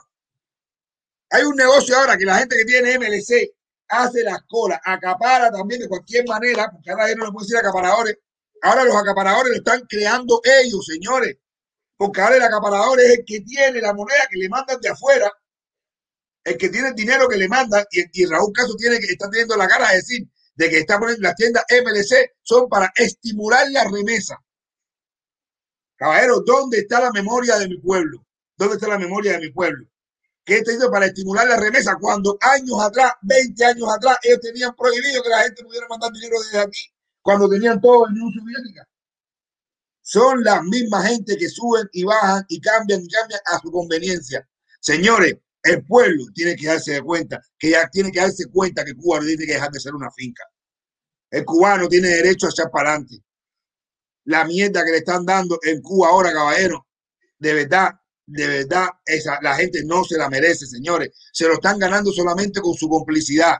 Si se callan la gente en Cuba, no estamos mandando a la gente a que saquen a la calle, a que le tiren tiros ni nada por lo menos a protestar, señores. Ellos le tienen miedo a la protesta. No es lo mismo que estén protestando cuatro personas en la calle, que esté todo un pueblo reclamando lo que le pertenece. Lo mínimo que le pertenece, señores. Tú puedes ser mendigo si te descuidas tu vida, pero si tú no, si no, pero tú no puedes vivir miserablemente. Antes se decía en Cuba, en Cuba hay hambre, pero no hay miseria. Y realmente tú podías ver que tú te levantabas y pasaba lo que pasaba. Tenías tu desayunito de la bodega, tenías tu comidita. Pero Cuba está pasando ahora a la etapa de miseria. En Cuba hace tiempo yo decía, bueno, hay hambre y hay pobreza, pero no hay miseria. Cuba actualmente está sufriendo de miseria, de desnutrición. Todos los engaños se le están acabando, señores. Discúlpeme, pero de verdad, llevamos varios días con esto, señores. Discúlpeme la muela que estaba entrando, que estaba diciendo, pero tenía que hacer esta denuncia también. Es verdad que está pasando. No, no, no, no, hay ninguna muela, Coqui. Tú estás diciendo la realidad y además va, va de acuerdo con lo que estuvimos hablando. Es importante porque tenemos que ser justos. Nada, esto lo hicimos nosotros solos. Esto es un trabajo que nosotros lo hicimos gracias a Coco Fariña, el Coco, Coco Fariña, Guillermo Fariña, ustedes saben quién es, el Coco, está en Villa Clara, ustedes saben lo que ha pasado los últimos días, todos los opositores, todos los disidentes, toda la sociedad civil que no está a favor del régimen, lo han tenido sitiado, eso es algo ilegal, lo han tenido, ellos están, ellos, tienen privación de libertad extracarcelaria, a ellos lo tienen preso en sus casas, no pueden salir ni para comer. Yo estuve hablando con Michael y Funky hace tres o cuatro días antes que lo dividieran, estaban en una misma casa, porque nosotros tratando de protegerlo le dijimos, ya le habían caído a golpe a Mike, mire, pónganse en la misma casa, protéjanse entre ustedes. Y resulta que ellos tienen que decirle de la seguridad, mira compadre, tráeme pasta de dientes, coge el dinero porque no tengo ni para lavarme la boca.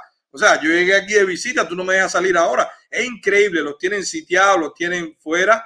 Eh, y nosotros nos mantenemos en contacto porque con el internet ellos no pueden. Ellos pueden bajar el internet, bajar la frecuencia, quitar el internet, pero se ahogan, están ganando dinero, la gente protesta y tienen que volverla a abrir. Así que esto que hicimos, este análisis, fue con la información que nos brindó Coco Fariña. Así que gracias, Coco, que aún dentro de Cuba tú te preocupas porque nosotros sepamos la verdad, toda esa información que él la maneja y que él la conoce. Todo el mundo sabe la, la, la credibilidad que tiene Coco para nosotros, pero no solo eso los invito a que vayan, que está puesto el post en Facebook, en Zoe Post, el periódico digital de Zoe Valdés. El Coco Cariña pone sus artículos y el último que puso sobre el Congreso del Partido es una joya. Los invito a que vayan a verlo, vayan a verlo, que se disfruta. Yo de todas maneras lo compartí, está en la página de Facebook, pero para que ustedes, eso también da mucho apoyo porque él también se estimula cuando la gente lee y se informa sobre lo que él escribe. Así que, señores, tenemos que seguir apoyando a los que están dentro. Ellos tienen la historia, ellos tienen, ellos tienen la, la, información también y nosotros los apoyamos y nos retroalimentamos con ellos también. Así que gracias, Coco. Gracias a ti pudimos hacer este video con tanta información que como bien dice Bonco en su sabiduría, que mi hermano, ¿verdad? Que lo hiciste, le pusiste la fresa al pastel. Como bien dice Bonco, esto debieron hacerlo ellos. Tienen tanta falta de respeto por el pueblo que quitan y ponen sin decir a la gente en realidad quiénes son, por los que a los que van a, a los que van a definir su futuro, los que van a definir el futuro de Cuba son estos 14 mandamás. No lo eligió el pueblo, se ponen entre ellos, pero tampoco dicen ni quiénes son. Y eso es ya como ya de la falta de respeto con el pueblo cubano, no lo valoran, no lo respetan, no les interesa. Eso es ya eh, eh, la, la cúspide de la arrogancia ya es vulgar el régimen, ya, ya es una cosa vulgar, inhumana, de verdad. Pues sí, Goki, eh, nosotros también, siguiendo con lo de la directa, eh, tenemos, tú sabes que hace unos días atrás, porque nosotros estuvimos hablando aquí a raíz de la visita que nos hizo Javier Arrondo de Prisoner Defender, y estuvimos hablando del poder blando. El poder blando, nosotros le llamamos o lo hemos leído, lo hemos escuchado, de esa red que tiene de marketing político, de marketing de la revolución cubana, el régimen de Cuba alrededor de todo el mundo, son sus embajadas y sus representaciones consulares. Es el cuarto país con más embajadas y representaciones consulares tiene en el mundo, incluso por encima o superior a potencias. Se lo pueden buscar, esa información está ahí, está incluso en Wikipedia. Así que nosotros tuvimos esta idea de crear la Embajada Cívica Cubana Mucha gente empezó, pero ¿cómo una embajada? ¿Y quién va a ser embajador? Somos nosotros, señores. Si nos tienen el poder secuestrado en este, en este régimen reácido, comunista, militar, ¿por qué nosotros no podemos dar, por qué nosotros no podemos ejercer el poder que se nos da cuando nacemos? Que es el poder de los derechos naturales, que es el poder del individuo, del ciudadano. Bueno, pues nosotros en esa página, no sé si George le da tiempo y pone la página, ya tenemos muchísimas ciudades que son nada más que voluntarios cubanos que viven en ellas y ellos se están creando su perfil y nosotros lo publicamos. Próximamente lo estamos viendo con ya con organismos internacionales que nos están apoyando y que acogieron muy bien el proyecto. Y vamos a hacer una toma de posesión y van a ser embajadores cívicos. Y, y la gente va a saber que en ese país hay una embajada cívica. Ponte, esa es la página www. Yo se lo pido a mis seguidores que sean voluntarios, a los que no estén esperando gran, a los que ya hacen esto, ya hacen esto de hecho por mucho tiempo pero no lo hacen, lo hacen individualmente, nadie lo conoce, pues yo le pido que se sumen al proyecto, a las embajadas cívicas cubanas, en tu ciudad, no importa dónde tú vivas, no importa en qué parte del mundo tú vivas, incluso dentro de Cuba, en la página está www.embajadacivicacubana.com. Pero fíjense ya, ahí está, tú llenas un formulario, solamente no te vamos a pedir documento de identidad, tu nombre, tu teléfono y tu correo. Si tú no eres capaz de dar tu nombre, tu teléfono y tu correo, pues tú no puedes ser embajador, porque va a ser público, la gente va a saber quién está. ¿Qué hace la embajada pública? Va a orientar al que llega, va a informar al que va a Cuba, va a defender la verdad de Cuba en su país, en su ciudad, y va a investigar los negocios del régimen. Recuerden que nosotros estamos pensando a largo plazo. Esta gente ahora está con las criptomonedas, están escondiendo fortunas. Cuando la gente sale con la tontería, la ingenuidad, ¿y qué hace Trust Investing con, la, con el régimen? ¿Qué tiene que ver? Pues no voy a dedicarle a eso ahora, porque no, no quiero desviar, no quiero desviar la atención de la embajada. Pero una de las cosas que hace el régimen es lavar dinero. Si tienen esa red tan grande, más de 200 mil cubanos, ellos pueden comprar la. mira, ahí está Saili Campo, embajadora cívica de Ecuador en Quito. Ustedes no saben el trabajo que hizo Saili para que ganara la derecha en Ecuador. Sí. Tenemos posibilidad hasta de entrevistarnos con el presidente por el trabajo que hizo ella.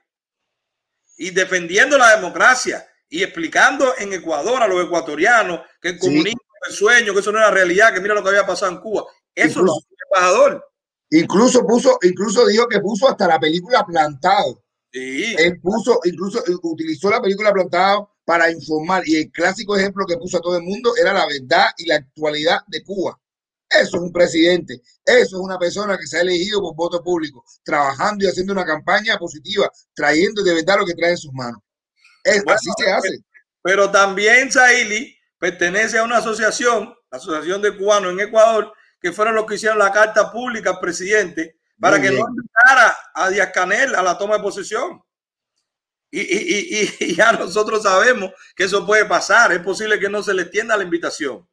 Porque si los cubanos lucharon tanto por la democracia y porque, y porque no regresar el comunismo a Ecuador o por sacar el comunismo de Ecuador en los próximos cuatro años, ¿cómo entonces se va a invitar a puesto a? Que, que represente un régimen. Eso lo hizo, eso lo hizo, bueno, Sahili y los cubanos de Ecuador. Pero en este caso, Sahili es la embajadora cívica cubana en Quito, Ecuador pero lo tenemos en Corea. En Moreno Oriental se acabó de hacer embajador hoy, pero lo tenemos en Milano, pero lo tenemos en Roma, pero está en México, pero está pero está en República Dominicana. Tenemos embajadores cívicos, nosotros somos el poder. ¿Por qué no podemos arrebatárselo en el terreno donde no nos pueden matar o donde le es más difícil matarlo que fuera de Cuba? Dentro de Cuba no nos dejan. Pero fuera de Cuba, nosotros podemos ir a la prensa. Ahí está, yo creo que estaba, no sé si ha entrado, pero yo invité a que entrara Eliane, Eliane Martínez Rodríguez, es la embajadora cívica en España, en este caso en Asturias, en una ciudad de España. Bueno, pues ella va a entrar y va a ver y cómo se informa a la gente y cómo se colaboran entre ellos. Los embajadores se llaman, se escriben, hay un chat. Pero también tenemos en Suiza, va a estar Bruselas, eh, eh, eh, estamos hablando ya con, con Félix Llerena, que como ustedes saben es de la juventud representando a la OEA. y, y estamos haciendo conexiones diplomáticas. Y eso es cívico. Eso no tiene que darle poder a nadie. Y tú no tienes que tener una embajada con un carro diplomático ni ir a las recepciones. Usted es, usted es el embajador cívico de Cuba. ¿Por qué? Porque usted es cubano y su derecho natural, su civismo, el poder comienza en el individuo, le da esa capacidad de enfrentar a la mentira. Le da la capacidad de enfrentar a la mentira. Muchas gracias, Nerlin García, por, por ser miembro del canal. Ahorita, Darien, muchísimas gracias. Que no puedo dejar de saludar a la gente mía. Darien es del canal, fue con nosotros a, Washington también y siempre está con nosotros. Gracias, Ariel. Gracias también, Divier David. Muchísimas gracias. Dice Divier que a él también hay que matarlo. Bueno, pues, señores, los que nos están viendo, que tienen esa vocación cívica, tenemos en Washington. Entren a la página y vean cuántas embajadas cívicas hay ya. Y eso es solamente deseo de cooperar con Cuba, voluntariado, porque no hay un peso. No se va a recoger dinero ni se va a dar gran Tampoco tienen que ir a buscar a la gente a la calle. Tampoco tienen que ir a, buscarle trabajo a la gente, pero sí pueden orientar. Mira, ahí entró Eliane.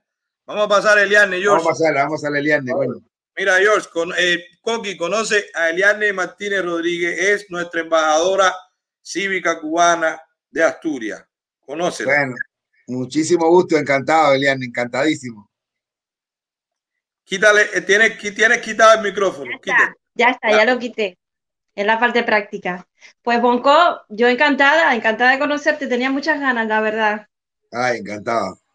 Bueno, Coqui, tú no sabes la guerrera que es Eliani. Bueno, nosotros decimos Lili, pero internamente ya sea Meliani, no le podemos quitar la investidura a la embajadora. Así que usted no sabe la guerra, no sé si ven por el acento, no sé si ven por el acento.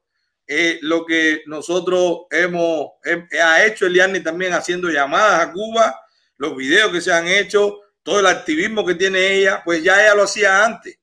No es que la gente va a empezar a hacer cosas, sino es que ser parte de un proyecto donde, ojo, ojo, todos son independientes, no hay un canciller supremo, no es un partido con una línea ideológica, tú puedes ser de lo que tú quieras, tú eres voluntario, tú quieres ayudar al cubano, tú quieres enseñar a que llega cómo funciona tu ciudad, cuáles son las costumbres, cuáles son las reglas, ¿Cuánta gente a mí en República Dominicana yo tenía que enseñar que hay que decir buenos días, que no se puede andar sin camisa, que, que tienes que respetar, que, hay que ver los horarios, que, no se puede decir malas palabras? Coño, en República Dominicana es una mala palabra.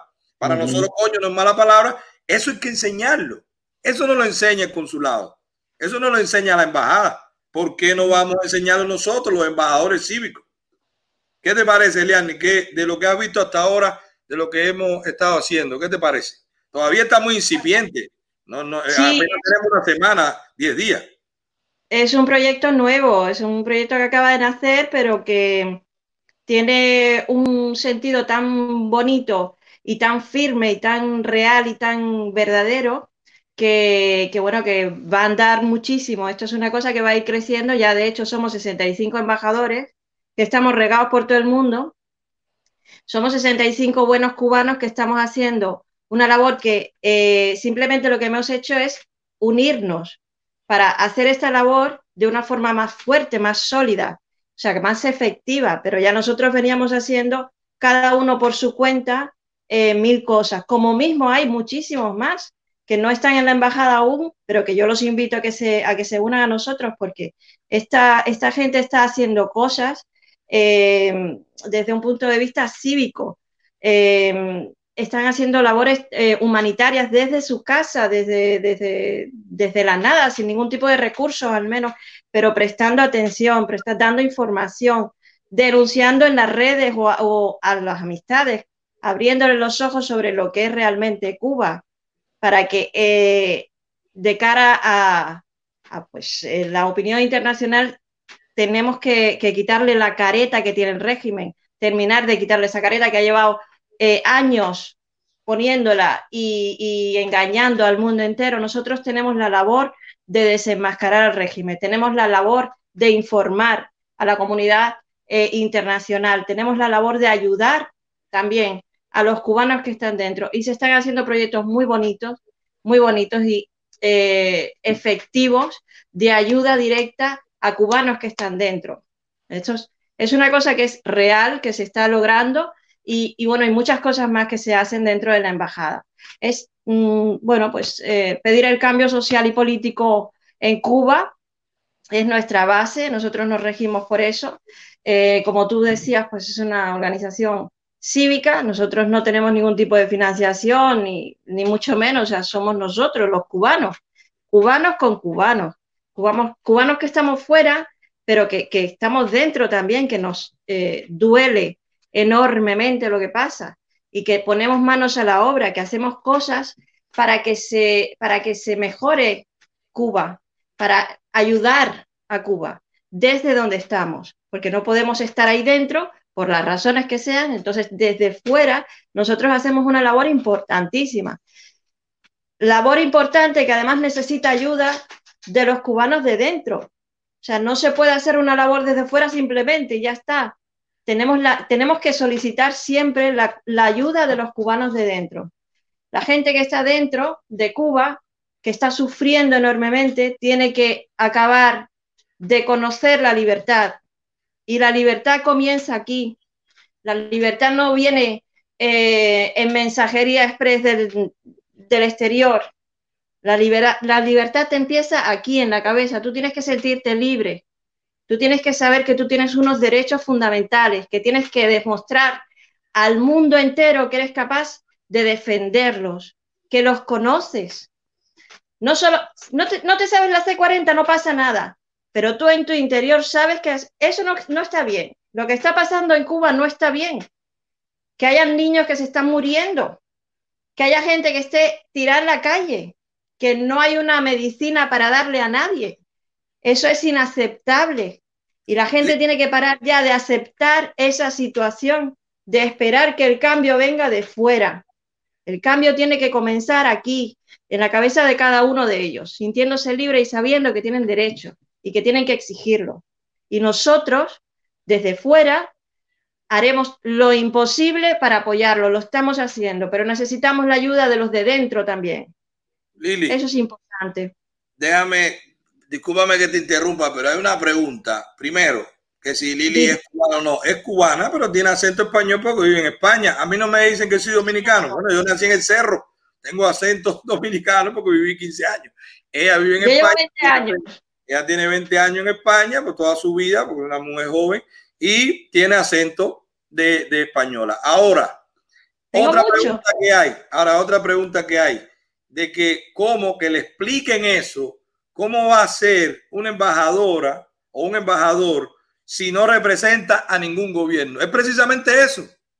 A nosotros, el gobierno de Cuba, el régimen, no nos representa. No, a nosotros, a nosotros, el régimen de Cuba, los embajadores puestos, los que tienen invent, los que tienen espías, los que llevan la doctrina, los que se meten en la, en, en lo, en, en, en, lo, en, los, en la televisión de los países, los que se meten en la salud, los que se meten en la educación, eso no nos representa. Nosotros representamos. Lo que hace, una embajada es que lo que hace una embajada cubana en el exterior, puesta por el régimen, es eh, mentir, engañar, buscar forma de lavar el dinero que se roba el Estado al pueblo. Eso es lo que hace una embajada del régimen en el exterior. Mentir, engañar y lavar el dinero del régimen. Es lo que hacen. No pues hacen nada más. Así, Lili, pero lo que quería decir para terminar la idea es que nosotros no necesitamos que ningún gobierno nos ponga. Nosotros simplemente estamos representando en cada ciudad a todos los que el gobierno no representa, que estamos seguros que es, son la mayoría. Así que es civismo. Hay embajadores, señora, hay embajadores de marcas. Busquen la Nike, tiene embajadores. El, Red Bull tiene embajadores. Eso, un embajador es alguien que representa algo, que representa un grupo, que representa, eh, en este caso nosotros somos embajadores cívicos porque no representamos a el régimen. Así que los que se suman, tenemos ya más de 65, pero queremos poner un puntico en cada ciudad. Y nosotros sabemos que en todo el mundo, o en la mayoría de los países del mundo, hay cubanos. No he podido hablar con los que están en Angola, pero en todas las ciudades de los Estados Unidos queremos, por supuesto en Miami muchísimo, pero también queremos en ciudades de Cuba. ¿Por qué? En provincias y ciudades de Cuba, ¿por qué queremos? Porque después vamos a emanar ciudades y que se apoyen y que cuando alguien va a salir de Cuba, que yo voy a Italia, ¿qué hago? Busco la embajada, ¿para qué? ¿Para qué? ¿A dónde voy a Roma? Voy a Roma, Italia, ¿cómo hago? Embajador, embajador de Roma, en, en embajador cubano en Roma. Busco su correo, escribo, soy cubano, voy a Roma, ¿qué tengo que hacer? Ya, y ya está creado. Los que no lo entiendan, pues no lo entenderán. Nosotros lo vamos a hacer, nosotros lo vamos a defender y vamos a buscar que se reconozca como que ese civismo tiene eh, el apoyo de todos los que están entrando. Pero es que es, es, lógico, es lógico, porque quiere que te diga la verdad y una cosa que se está diciendo, se está leyendo en el chat, el dinero, el dinero y la economía de Cuba está fuera el dinero y la economía, lo que mueve ahora mismo la economía de Cuba y el dinero, viene de afuera, de los cubanos que estamos afuera, de los que, que, que, somos los mismos que tenemos que estar, tenemos que tomar esa posición. Tenemos que tomar la posición de defender a Cuba y, y haciendo estas embajadas, eso está muy bien que se haga, es verdad, por todos lados. Eso es lo que hay que hacer, organizarnos nosotros desde afuera. La embajada de España, cuando yo vivía en España, fue la encargada de decirme a mí, de decirme a mí, sin yo tener la embajada de Cuba en España, cuando yo vine para acá, fue la encargada de decirme a mí, en Barcelona, me encargaba de decirme a mí que si yo volvía a venir a Estados Unidos, me iban a aplicar la ley de dos, años sin entrar y salir de Cuba. Ellos fueron los que vinieron y yo no tenía que hacer nada con la embajada de Cuba, porque yo con mi residencia española fui a la embajada de, a la embajada de Estados Unidos en Madrid y ellos sin tener que pasar por ahí, sin tener que pasar por la embajada de Cuba, porque yo no tenía nada que ver con Cuba para eso, para ir para venir a Estados Unidos de visita, yo, ellos me tuvieron, ellos me, citaron en la embajada y me dijeron, si va otra vez para Estados Unidos, ya había venido ya, había hecho una gira, y si va otra vez, olvídate de entrar a Cuba. Así, así me pasó. Ellos son los portadores de todas, de todas las desgracias cubanos. Esas embajadas porque replican, replican al régimen de Cuba. Claro, entonces aquí llega un cubano que no tiene ni idea de cómo funciona el país ¿Y qué hace? Se va a la embajada, le llama por teléfono, ¿tú crees que le van a, entender, le van a atender y le van a decir cómo tiene que, que, hacer su vida aquí? ¿O a, ¿O a, qué institución tiene que llegar o, o, o, dirigirse si necesita una ayuda puntual? No, no lo hace. Eso lo hacemos nosotros, la embajada cívica. La embajada cívica atiende todo ese tipo de casos. No solamente los casos que, que, de la gente que está en Cuba, o no, la gente que viene aquí, cubanos, que llegan aquí con una mano delante y otra detrás y necesitan esa ayuda, esa ayuda puntual del comienzo. Lo damos nosotros. O sea, ese tipo de civismo es el que hacemos. Lo que no hace la embajada, puesta por el régimen, lógicamente. Y luego, pues. Bueno, no, no, nada, que muchísimas gracias. A la gente le va a costar trabajo entender, porque más que nada todo parte de lo que tú dijiste. Si no somos libres aquí, si no somos libres aquí, vamos a estar constantemente pidiendo permiso. Yo soy un ciudadano, yo tengo mi derecho natural. Si en el país donde yo vivo, en la ciudad donde yo vivo, no me representa quien está ahí, valga la redundancia, representando al régimen, pues yo quiero ser embajador cívico cubano. No soy un partido, no tengo una ideología, no le voy a decir a nadie derecha, izquierda, en medio, eh, partido. Van un opositor a mi ciudad y qué honor para mí ayudarlo a, a cómo llega, a dónde se hospeda eso no lo hace la embajada cubana. Eh, eh, tiene un problema un, nativo de la ciudad para ir a Cuba y va a hacer negocio, lo van a engañar. Que honor para mí decirle, si tú haces negocio con Cuba, te van a engañar. Mira lo que pasó con este, mira lo que pasó con este, mira lo que pasó con este. Y le ahorro dinero a esa persona y me iré ganando el respeto de la ciudad a, a medida que yo lo haga bien. Y la gente entenderá que eso es una alternativa al oficialismo. El que no lo entienda así, el que crea que eso está mal, tranquilo, Bienvenido a todas las ciudades. Moscú, sí se puede. Tokio, eh, Pyongyang, donde sea. Pónganse, entren a la página www.embajadacivicacubana.com y ponga ahí en su formulario nombre, la ciudad donde vive, el país se lo va a pedir también, correo y teléfono. Con eso nosotros tenemos, se van a ir subiendo, vamos a empezar a hacer Zoom, se van a empezar a hacer trabajo de colaboración es independiente. No pregunten, Manuel Caca, esta plataforma por supuesto es de ustedes. Miren, ahora salió, ayer salió en, en, la prensa de Italia un escrito que estaba a favor del régimen y ahí salió la embajada cívica en la ciudad y dijo, no, le escribió, le comentó, allá fuimos, le comentamos, ahí está la acción. Eso mismo Claro. lo puede hacer cualquiera, sí, pero eso lo puede hacer cualquiera, a lo mejor sin el apoyo de una red de embajadores en todo el mundo. Entonces, eso es lo que vamos a crear, una red de embajadas cívicas, cada uno independiente, nadie, bueno. pida, nadie pida ninguna orientación de ningún lugar, porque tú tienes que tener tu capacidad. 65, ¿eh? cosas. ¿Eh? Que ya somos 65 y llevamos nada de nacidos, o sea, no estamos, somos nada aún. Ya somos 65 embajadas. Así que Oh. nada, Lili, muchísimas gracias por entrar. Viste que era fácil, que no había, no tiene ningún problema, lo hiciste súper bien. Así Y, eso, y eso que estás de allá, Lili, ahora mismo son. Yo no duermo, Bonco, yo estoy en guerra. Ah, bueno, qué bien, qué bien, así mismo. Yo estoy en guerra. Así Yo no mismo, duermo. así mismo, estamos en guerra, así mismo, qué bendición, de A verdad. mí, Gracias a por mí tener. también que me maten. A ti también hay que matarme, con tu acento y A todo, mí digo, a también mí, hay que tam- matarme. a mí también hay que matarme, hostia. Bueno, gracias, Lili. embajada cívica cubana.com. Entrar, mirar la página y, y a mirarlo y a, y a- y apuntarse y a hacer civismo. Sí mismo, así mismo. Muchísimas gracias. Muchísimas gracias. De Gracias. verdad que sí, gracias, Lili. Oye, señores, vamos a hablar. A mí sí que me gusta, a mí me gusta siempre hablar y refrescar un poquito con el chat. Señores, déjenme decir una cosa. El acento sí se pega. Y mire, yo viví seis años en España. Si yo estuviera, me hubiera quedado todavía, todavía yo me hubiera quedado en España todo el tiempo que lleva ella, que yo que llevaría casi 20 años también, también yo tuviera mi acento raro porque se te pega. Señores, hay una cosa que dice, donde tú vieras, donde tú fueras, haz lo que vieres. Se te pega. Lo que al final no tienes el mismo acento para los españoles, te quedas en un limbo y los españoles saben de que tú no eres de allí y el cubano, pierdes el acento cubano.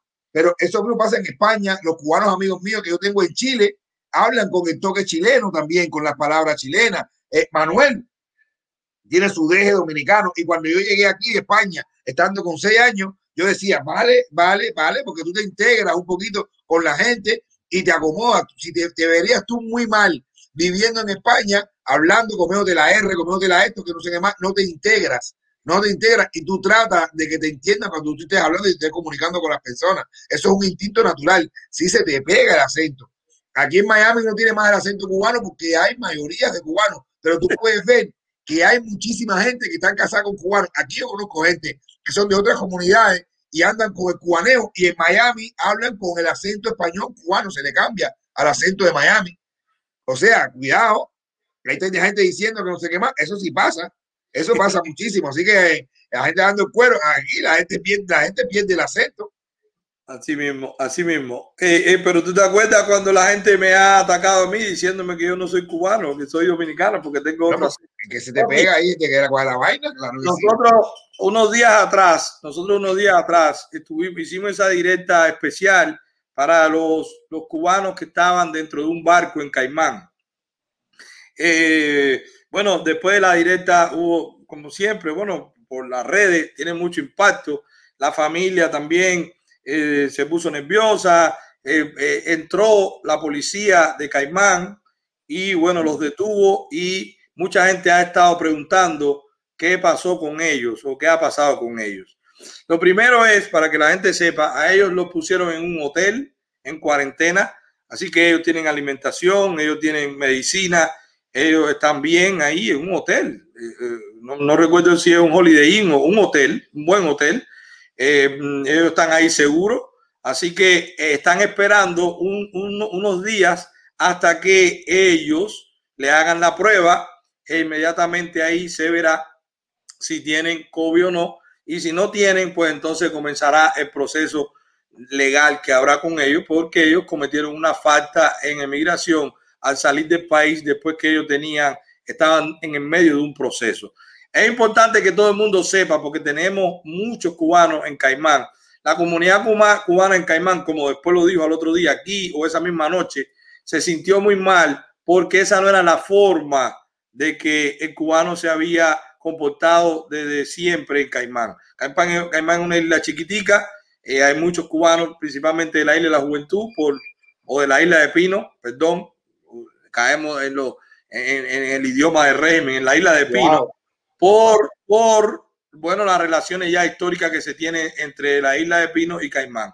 Pero después de eso, estos, estos jóvenes, bueno, pues hemos estado hablando con ellos, ellos están muy nerviosos, la familia está muy nerviosa también, principalmente uno que era del departamento de la fílmica de seguridad personal, ustedes lo vieron, y vieron las fotos que él mostró y otras que, bueno, que está tratando de usarse para que el régimen no le haga daño. Hasta ahora no sabemos lo que está haciendo Cuba por parte del de régimen o el régimen, viendo qué posición tiene con ellos, si lo está pidiendo de que lo deporten o no, pero sí lo más seguro es que pasen por una corte en Caimán, una corte de migración. Lo primero que yo les quería decir era que dentro de ellos había un, un señor que se llama Javier con su esposa, que es dominicana, y la niña, y él era como el más activo, el que estaba haciendo más directa y cosas de estas. Y había y hay otro grupo de cubanos, principalmente, bueno, muchos de ellos son familia de Jaruco, ¿verdad? En Cuba, y ellos, un poco confundidos, también han querido mandarnos unos videos donde ellos se retratan, donde ellos le dicen a Caimán, a, a los habitantes de Caimán y también a los cubanos de Caimán, que les escuchen estos videos que ellos me mandaron a mí. Ponte ahí, George. Yo me llamo Richard Misa Hernández Viciero. Hoy me encuentro aquí para expresarle al pueblo de Gran Caimán que estamos muy arrepentidos.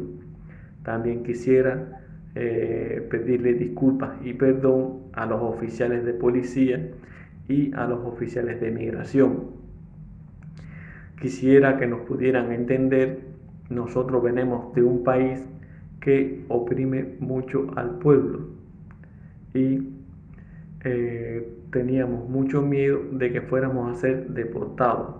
Por eso, al escuchar de que nos estaban quitando los GPS, pensamos que nos iban a deportar hacia Cuba. Por eso tomamos esa decisión, no sabíamos bien lo que estábamos haciendo y yo quisiera pedirle al pueblo de Gran Caimán que pueda perdonarnos, por favor. Yo soy Jania Buchión Invernó. Quiero disculparme con las personas de migración, con las personas del gobierno, con la población de Cayman Island. Nuestra intención no era dejar ese barco ahí parado tres o cuatro días. El problema fue que hubieron rumores de que nos iban a quitar los EPS para mandarnos para Cuba y por eso fue que nosotros hicimos lo que hicimos. Pero no, no, no piensen que nosotros somos malas personas, nosotros no somos malas personas ni queríamos que eso sucediera. El problema es que nosotros a Cuba no podemos regresar, porque si a nosotros nos regresan para Cuba vamos a tener serios problemas allá en Cuba. Quiero darle muchas gracias también a todas las personas que nos han apoyado, que nos han ayudado. Gracias a todos por todo. Muchas gracias. Yo soy de Jesús Carrasana González.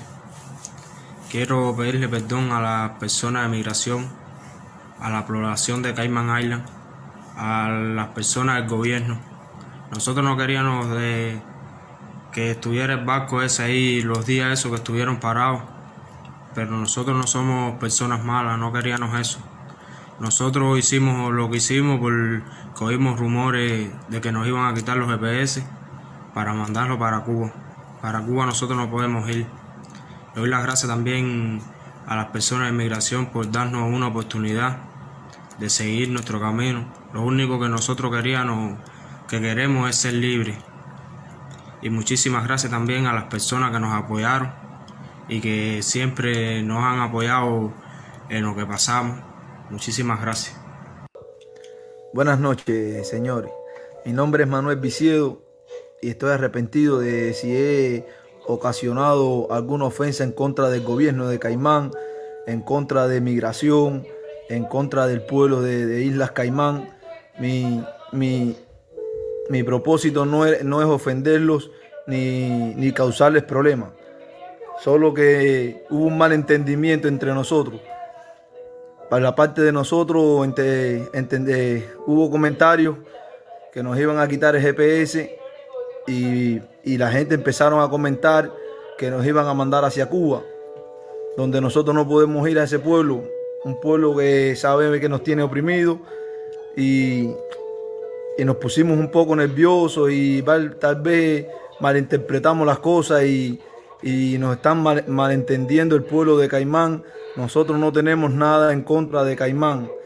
Caimán es un pueblo bonito, la gente, ellos tienen sus tradiciones, pero nosotros no tenemos nada en contra de ellos, solo que disculpen si los ofendimos, que disculpen si nosotros en el susto del viaje, de la trayectoria esta, eh, malinterpretamos algunas de, las cosas. Nosotros solo queríamos ser libres y, malinterpretamos que iban a quitar el GPS y nos iban a mandar a Cuba. Es por eso que nosotros eh, hicimos esto que hicimos. Espero que nos entiendan y que nos disculpen. Nosotros no somos personas eh, malas. Eh, el pueblo debe entender que, el miedo que, tuvimos, el susto, que arriesgamos nuestras vidas en una balsa para salir de Cuba y que ahora nos manden así de regreso atrás donde nos van a, a oprimir y maltratar. No tenemos nada en contra de Caimán y espero que todo salga bien. Que tengan muchas muchas bendiciones este pueblo y gracias, gracias si pueden oírme. Hola, buenas noches. Soy Raciel Carrazana Viciedo. Así como decía mi tío, eh, tuvimos mucha duda respecto con los comentarios que habían de deportación para Cuba. Sabemos que para Cuba no podemos regresar porque allá tenemos muchos problemas de política y muchas reprimisiones, entonces nos pusimos nerviosos y, y nada, eh, salimos al tamal y sucedieron las cosas. Nosotros quiero, quiero que sepan, el pueblo de Caimán, el gobierno de Caimán, eh, todo lo que tenga que ver con Caimán, que no, que nosotros que nosotros no tenemos nada en contra de ellos, que nos disculpen si cometimos algún error, si cometimos fallo, que no, que no eran las intenciones de nosotros. Lo de nosotros es no regresar a Cuba. Perdónenos si lo hicimos sentir algo mal, ya ustedes saben. Antes que todo, me llamo Antonio Reiner Pajeré. Quería decirle que le pido disculpas al gobierno, eh, decirle que, y al pueblo también, decirle que yo no tengo nada en contra del pueblo ni del gobierno de Islas Caimán, al contrario, estoy muy agradecido. Nos brindaron su apoyo y conozco muchas personas del pueblo que nos dieron su mano cuando llegamos a esta isla. No tengo nada en contra del gobierno ni del pueblo de Caimán. Simplemente decidí salir de la isla porque empezó a fluir un comentario de que no iban a quitar los GPS porque querían deportarnos a nuestro país. Y era una cosa que no queríamos nosotros y por eso decidimos salir de la isla y abandonarla. No piensen que fue porque tenemos algo en contra del gobierno, ni de migración, ni nada. Al contrario, estamos muy agradecidos con todo lo que, todo el apoyo y todo lo que han hecho por nosotros. Yo, Alberto Miguel Castillo Peña, aquí mi hermano cubano que le estaba explicando, de veras que no tenemos nada en contra del gobierno, ni de, ni de migración, ni del país, ni de nadie. Nosotros decidimos irnos desde que oímos que nos iban a, deportar, nos iban a quitar el GPS para deportarnos y nosotros no quisimos eso porque si vamos para Cuba van a tomar una represalia muy fuerte para nosotros y nos disculpamos si creen que en algo los ofendimos, nosotros no hemos ofendido a nadie y estamos muy agradecidos con esta, con esta isla y los ciudadanos de esta isla que nos han dado mucho la mano y nos han apoyado y con ustedes que son la autoridad de esta isla. Muchas gracias por todo lo que nos han dado y el apoyo que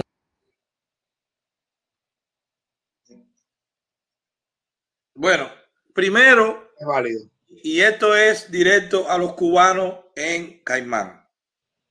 El mensaje directo a los cubanos en Caimán. Primero, todos nos equivocamos y todos queremos salir de Cuba por la vía que encontramos. Eso es lo primero. Lo segundo, nosotros sabemos Sabemos que eso va a ser cuestión de la ley, que eso va a ser cuestión de, un, de un, juez de migración, ¿verdad? Y que, eh, y que ustedes no van a poder influenciar con lo que pase con la ley. Pero sí pueden influenciar en la opinión pública si no aceptan esta esta, estas disculpas que ellos están extendiéndole. Ellos le están pidiendo disculpas. Ellos le están pidiendo perdón a Caimán y a los cubanos en Caimán. Y les voy a decir por qué y lo que pueden hacer desde ya. Primero, porque solo se habla de lo que hicieron mal. George, búscate ahí en WhatsApp que yo te mandé unas imágenes. Eh, hay como un incendio de un vehículo. Búscalo, George, y ponlo ahí un momentico. Yo quiero que ustedes sepan que estos cubanos, estos mismos cubanos que después se equivocaron y trataron de salir ilegal, se quitaron el grillete, se montaron en una embarcación y se fueron. Después eso sobraron y ese barco lo recoge y el barco lo lleva a Caimán. Porque cuando él sabe que ellos salen de Caimán, pues él lo regresa a Caimán. Esos mismos cubanos, ¿encontraste, George, lo que te mandé? Esos mismos cubanos. Sí, ya lo pongo, ya lo, ya lo pongo. Ponte el video, ponte el video.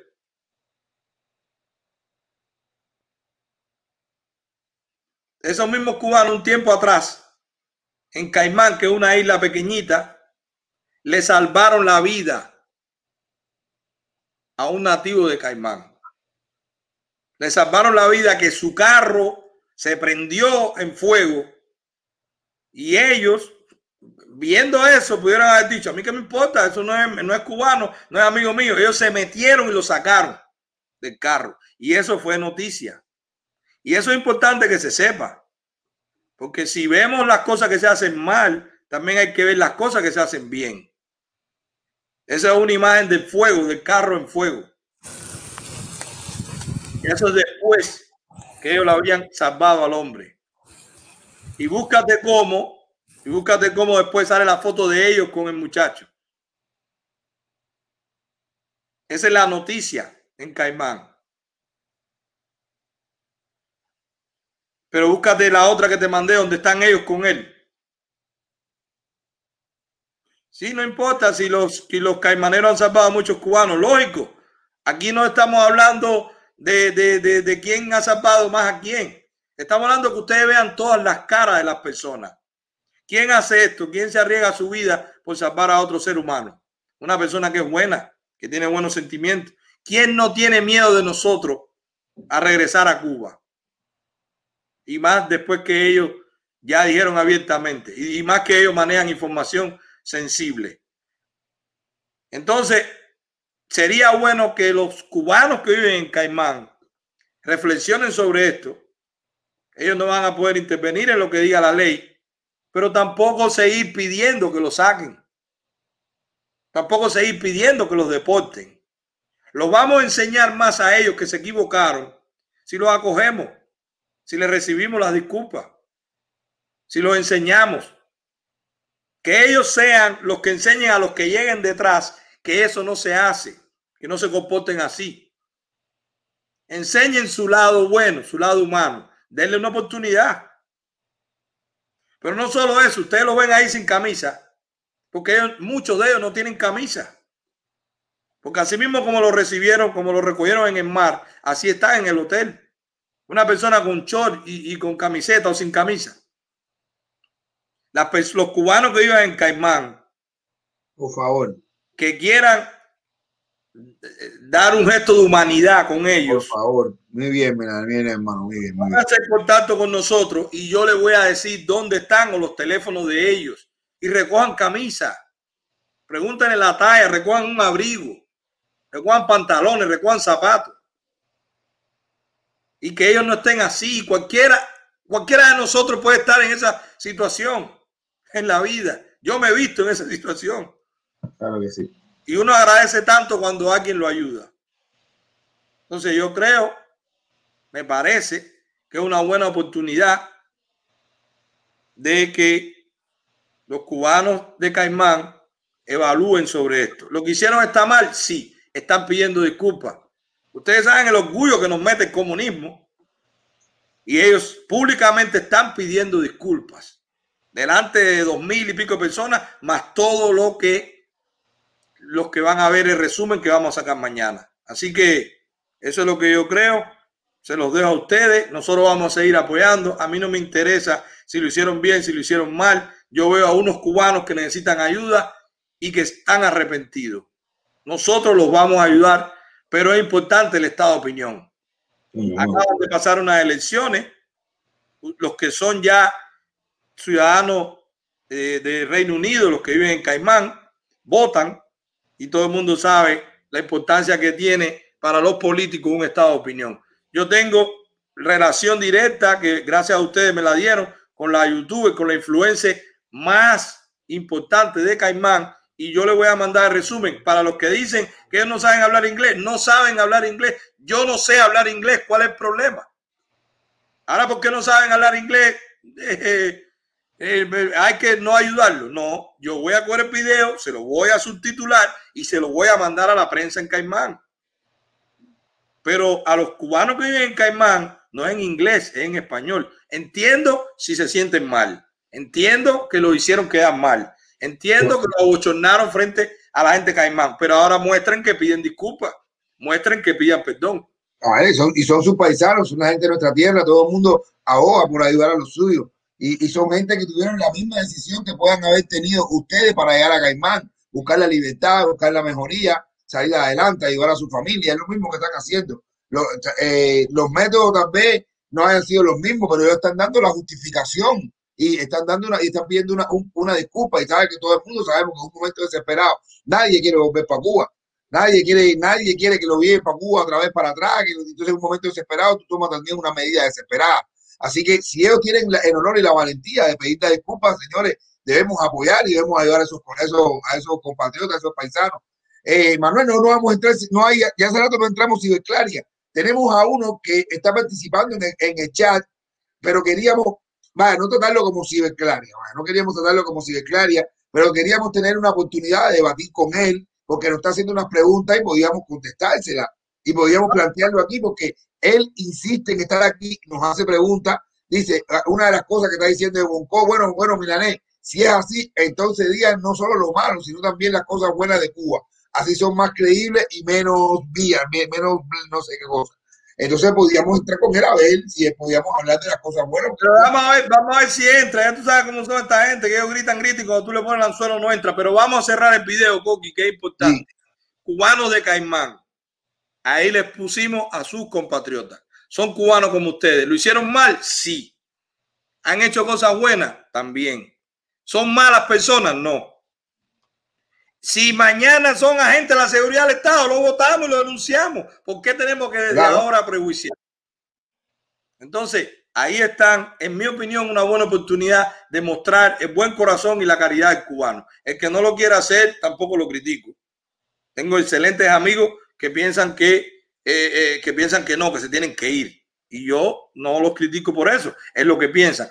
Pero quiero ver cómo piensan después de que ellos tuvieron la valentía de públicamente pedir perdón con su cara, con su nombre, al pueblo de Caimán y a los cubanos en Caimán. Así que vamos a dejar eso ahí y este resumen seguramente mañana lo vamos a tener por Facebook para que lo compartan y lo mandan para Caimán. Eso es lo que le vamos a pedir, que compartan el video y lo manden para todos sus amistades en Caimán, para que los cubanos en Caimán vean que tienen la posibilidad de brindarle ropa, de brindarle zapatos, de brindar la asistencia, de, ayudarlo legalmente y de no hacer la campaña de que los deporten. Ya ellos van a pagar por lo que hicieron mal. La ley se va a encargar de eso. Yo me parece que es un poquito fuerte pedir también que los deporten. Era eso, Coqui. Pero yo, tírate el anzuelo a ver si entra la Claria. No, no decirle Claria, no, no, vamos a calentarlo con Claria. Vamos a ver si entra el compañero que tiene alguna cosa que decir. A ver, vamos a decirle así para que entre.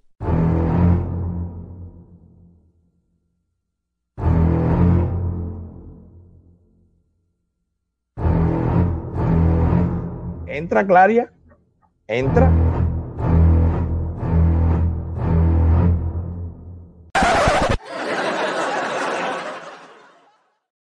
Que pusimos ahí.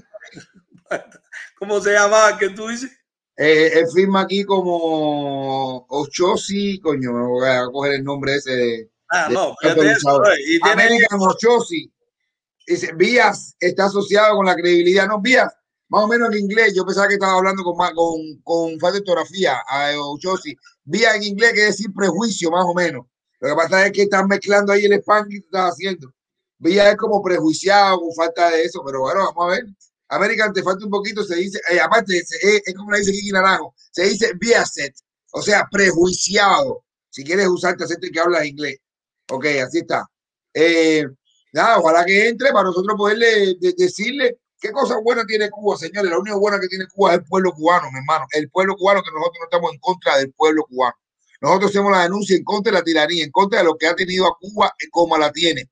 Los cubanos, la cubita linda de Cuba, toda La Habana, toda Cuba, desde, desde San Antonio a Maicí, Cuba es bella, es hermosa, es positiva y queremos recuperarla. La dictadura, la dictadura, los que han metido 62 años, esa es nuestro enemigo, esa es la mierda más grande del mundo, todos los políticos del Partido Comunista, toda esa gente es la mierda, la que nosotros odiamos. Pero Cuba, Cuba como tal, y los cubanos, la isla, la hermosa, la tierra verde, el mar azul, esa, las palmas, nuestra bandera, nuestro himno, nuestro escudo, nosotros lo amamos, ¿ok? Nosotros lo amamos, lo amamos desde siempre y lo vamos a seguir amando, porque esa no es nosotros, es no nosotros. Ellos lo quieren quitar, ellos lo quieren ensuciar, ellos lo quieren manchar, ellos lo están destruyendo, lo han manchado, lo han destruido. A eso es que nosotros odiamos. Pero a nuestra Cuba a los cubanos los amamos. ¿Ok? Mira, eh, yo, eh, Coqui, mira si tenemos fama nosotros de, de billete que dice, ¿alguien puede explicarme qué pasa cuando toca el link? ¿Hay que pagar o algo? La gente dirá, como esta gente nada más está hablando de billete y eso, la gente, piensa que, que- que- va a ser eso que, que nosotros le cobremos algo. Mira, como siempre pasa, por eso te dije, eh, George, tú hiciste la, la carátula. Eso sí lo tenemos, señores. Jueves tenemos un debate a las 3 de la tarde, ¿ok? Con este señor, este joven es, eh, no, le, no pusiste los nombres, George. Este joven es socialdemócrata. Así que vamos a estar hablando de estado de bienestar, controlando el mercado o estado mínimo y libre mercado. A las tres y media de la tarde, después de Rosario, es jueves. Vamos a tener esa directa especial con él. Respeto, eh, él no es comunista, para que no entren los, para que no entren los kamikaze. No es comunista, señores. Vamos a dejar que se están atreviendo gente a entrar. No lo podemos caer porque entonces no entra nadie. Mira lo que nos pasa con las claras. Así que respeto, vamos a hablar de conceptos, vamos a hablar de principios, economía, mercado, eh, política, Estado, mínimo, grande, eh, bienestar, todo eso vamos a hablar, seguridad social, igualdad, todo eso vamos a hablar y vamos a disfrutarnos ahí una conversación entre nosotros. Así que, George, ponte el ponte el, los nombres para que se, para que en, en, la- en la carátula para cuando lo pongamos, ¿ok? Entonces ya América Chelsea viene de nuevo ahora, ah, son inteligentes y se van y se van y no sé qué, ya sí, el otro se, el otro tiene que ir a darle a comer a los niños, el otro se le fue la luz, el otro tiene que echarle gasolina en carro, tiene que hacer la tarea, ninguno entra, porque eso es lo de ellos, entrar a los chats, incomodar y irse. Pero aquí, pero, pero quien sí entró, y ese sí no falla, porque además ese es miembro del canal, es Darien, para que, para que conozca uno de los tipos duros del canal, de los que tú vas a ver pronto, pero no es viernes. No es viernes, otro más para arriba. Es otro. A ver, el 23. A ver, yo tengo No, tremendo para arriba, para arriba, más para arriba. Más para arriba lo cambiaron. No, pero me tienen, me tienen listo. A ver, Coqui, te vamos, quiero, vamos, Coqui, te quiero. Bueno, vamos a ver, caballero. Estoy, estoy loco por verlo en un lugar. No, vamos a ver, estoy loco por verlo. Hermano, es que me han calentado. Me llaman y me escriben, oye, esto aquí, vamos, te meto. Oye, y deja Vamos, que le cojas el golpe a, a los robots de Cucón y eso y las criptomonedas. Ay, mi madre, Caldera. Chacho, qué interesante, qué bueno está eso. Eso, esa membresía, esa membresía es de lujo, de verdad. No, es que es una cofradía, ya, es una cofradía. Esta gente vigila la criptomoneda cuando bajan, cuando suben y se avisa, oye, dale, que está bajando. Y lo compran y Sí, suben. es increíble, No, increíble. Eh, buena. es un, es un placer estar aquí, señores. Eh, acabo de entrar para demostrarle a la señorita que protestó ahorita que, mire, entré de gratis, no tuve que pagar ni nada. Ah, que no sabe, bueno, no para sabe, que sepa que aquí puede entrar la ciberclaria y debatir, a ver si es verdad Pero- que, No, que, es que que se mira, creen ya no- todas las boberías esas que dicen y todo. Menos mal que ustedes hablan siempre con, Claro, pero ya- con el talento y con la precisión justa y es increíble. Muchísimas gracias, señores. Los quiero mucho. Espero que descansen, que disfruten lo que queda de, de hoy y bueno, eh, mañana será otro día. Muchísimas gracias, cuídense mucho. Gracias a ti, nos vemos mañana, nos vemos mañana en la directa. Saludos a todas las personas de la membresía, mi- mis grandes amigos ahí. Oye, qué bueno, y cada día se suman más personas y aprenden y oye, qué rico, qué rico, qué rico. Hace falta que George, please, los corticos de, de algunos videos de la membresía, hace falta para que la gente, para que la gente aprenda y para que la gente se embulle, que, que de verdad que da mucho valor al- a la comunidad. Gracias, los quiero. Dale. Gracias a ti. Nos vemos mañana. Nos vemos mañana. A ver, dejen la cartera con la criptomoneda por arribita para si uno puede carterear también criptomonedas. A ver. Uy, cartería la criptomoneda. Cartería criptomoneda. Eso sería un palo. si tú Sí, carterías sí. criptomoneda. Oye, señores, vamos a eh, Coqui, rapidito. ¿Cómo es la historia esta de las preguntas que le hacen? Eh, Hermano. ¿Cómo Es es? verdad. Estuvimos hablando esta mañana, las preguntas que le hacen los niños a los papás. Brother, mira, yo quiero compartir con ustedes, yo- discúlpeme que yo los cojo a ustedes de conejillo de India, pero yo en esto en- llevo un tiempo ya producto de, de, de, de este de compartir con ustedes en el chat. Yo empiezo a mis ideas alocadas y también por gracias a ti que tú me has embullado muchísimo. Dale, ponte, ponte, me has metido a escribir y yo creo que voy a sacar hasta un libro y todo de las cosas que estoy sacando. De madre, estoy pensando hasta sacar un libro. Porque me he puesto a escribir eh, cosas que a uno le pasa por la cabeza y salen stand-up comedy, pero lo voy probando con ustedes. Discúlpeme que no, pero bueno, ya tenemos tanta confianza que, que estamos que ya estamos mis conejillos de India. Entonces yo estaba hablando, señores, a ver, ustedes que son padres, porque el stand-up comedy, el stand-up comedy, y disculpen que use un poco la comedia, es un espacio político, pero, pero siempre es aceptado porque nosotros estamos haciendo así, es costumbre ya que yo tengo que coger mi, lo que me salen de mis neuronas, mis neuronas que diga, para yo ponerla a compartirlo. Pero yo estoy pensando en esto que estoy diciendo. Tener hijos, caballero. Yo no sé todos los que tengan hijos ahí, si Nataliel, Nataniel tiene, si la bruja tiene hijos, si Alex Acosta, si, si American si la cubana que está ahí, si Mirnita. Pero señores, en estos tiempos tener hijos te da cierta experiencia en la vida. Yo diría que cada día es una experiencia diferente. Lo malo es que cada día uno termina tan cansado, brother, mira, uno termina tan cansado que no te, que ya tú no sabes distinguir si es la- una experiencia de un pañal.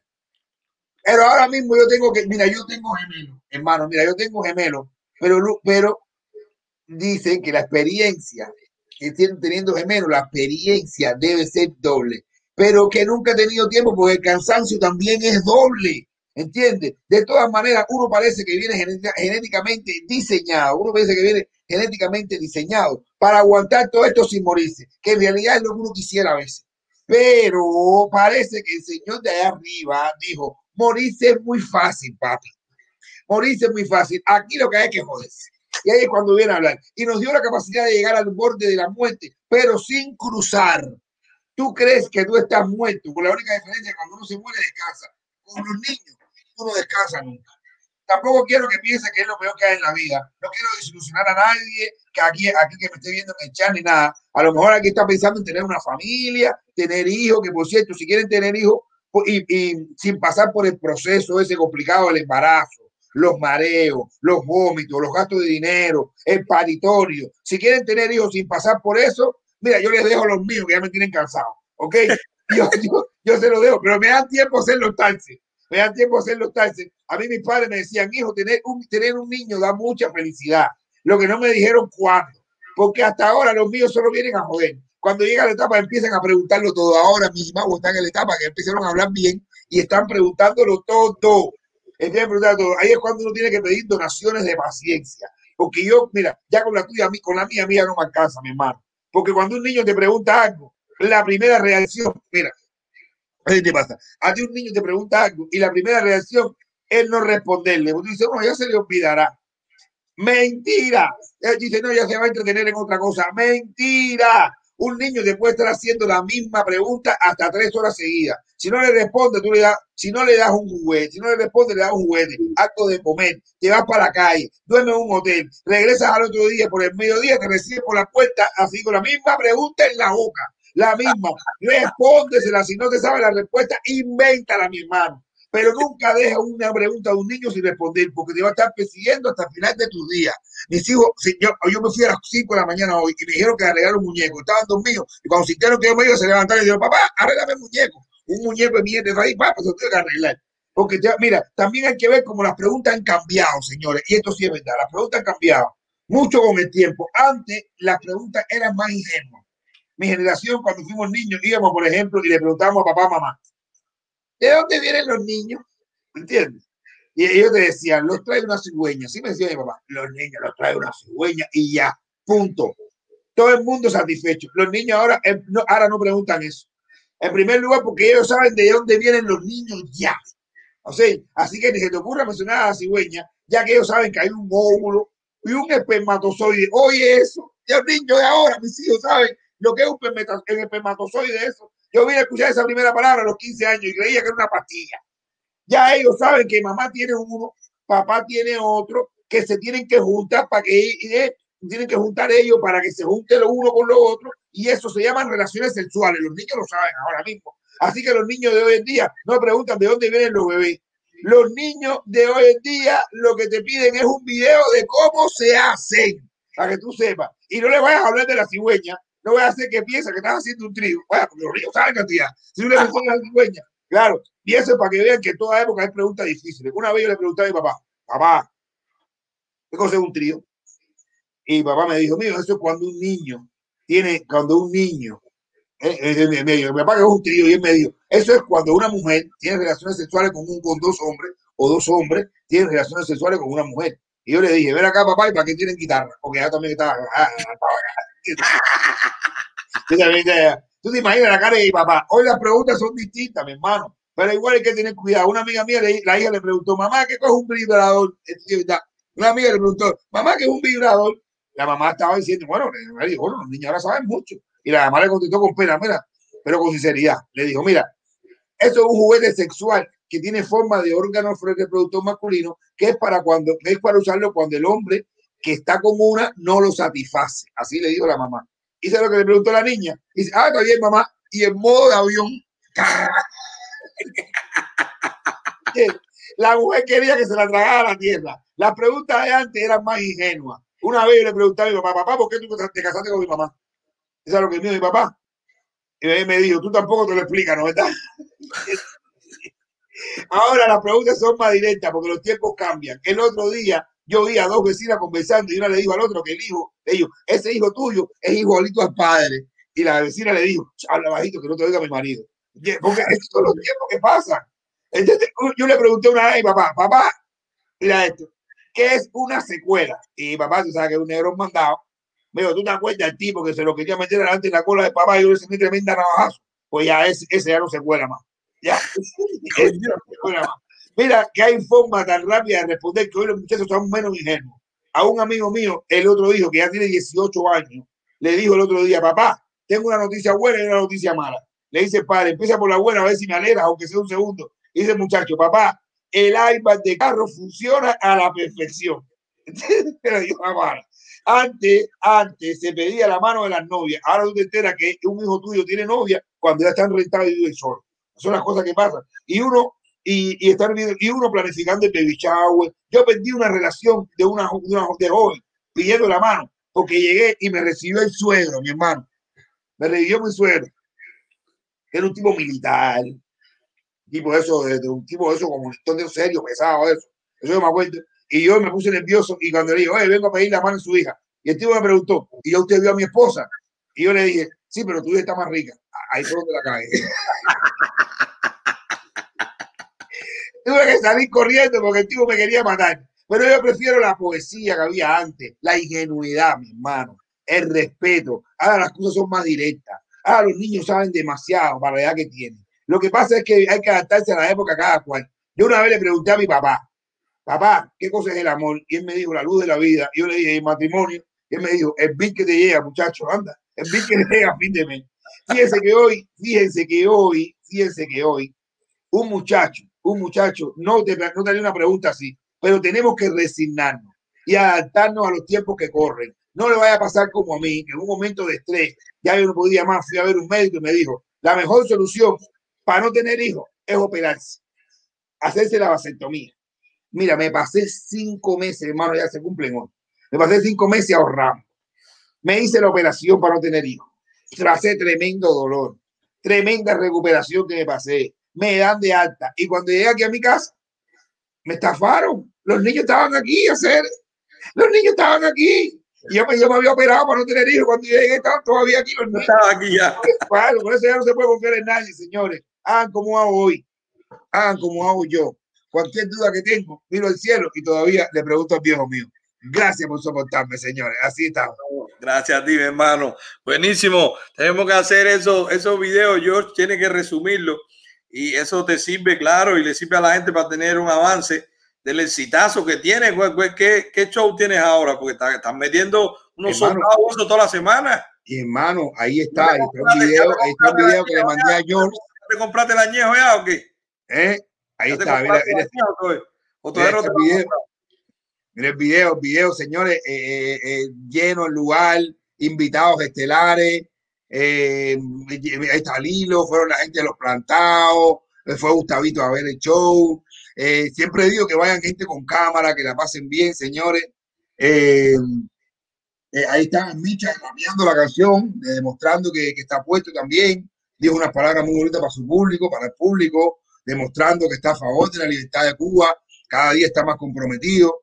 Eh, ahí teníamos a Lilo, teníamos los actores de la película Plantado, ahí teníamos a Gilberto Reyes, teníamos a la esposa de, de Lilo Villaplana, eh, muchísima gente, había gente también de, que nos ven en el show, que mandaron recuerdos, pero señores, estamos invitando, señores, estamos invitando a que cuando tengan la oportunidad, cuando tengan cualquier oportunidad, cuando sientan un anuncio, cuando tengan un anuncio que sepan dónde vamos a estar, cuando que, que- donde voy a estar, donde voy a estar haciendo el show, que vayan y que participen, porque se habla de todo, pero también en el medio del show se pide la libertad para Cuba, se demuestra que estamos puestos, que estamos plantados también, y que a, a pesar de las risas, a pesar de todo, seguimos siendo cubanos y queremos la libertad de Cuba. Así, así que, señores, ahora la dictadura, viva Cuba libre y patria y vida. Y los quiero en mi show, señores, que vamos a pasar la requete bien.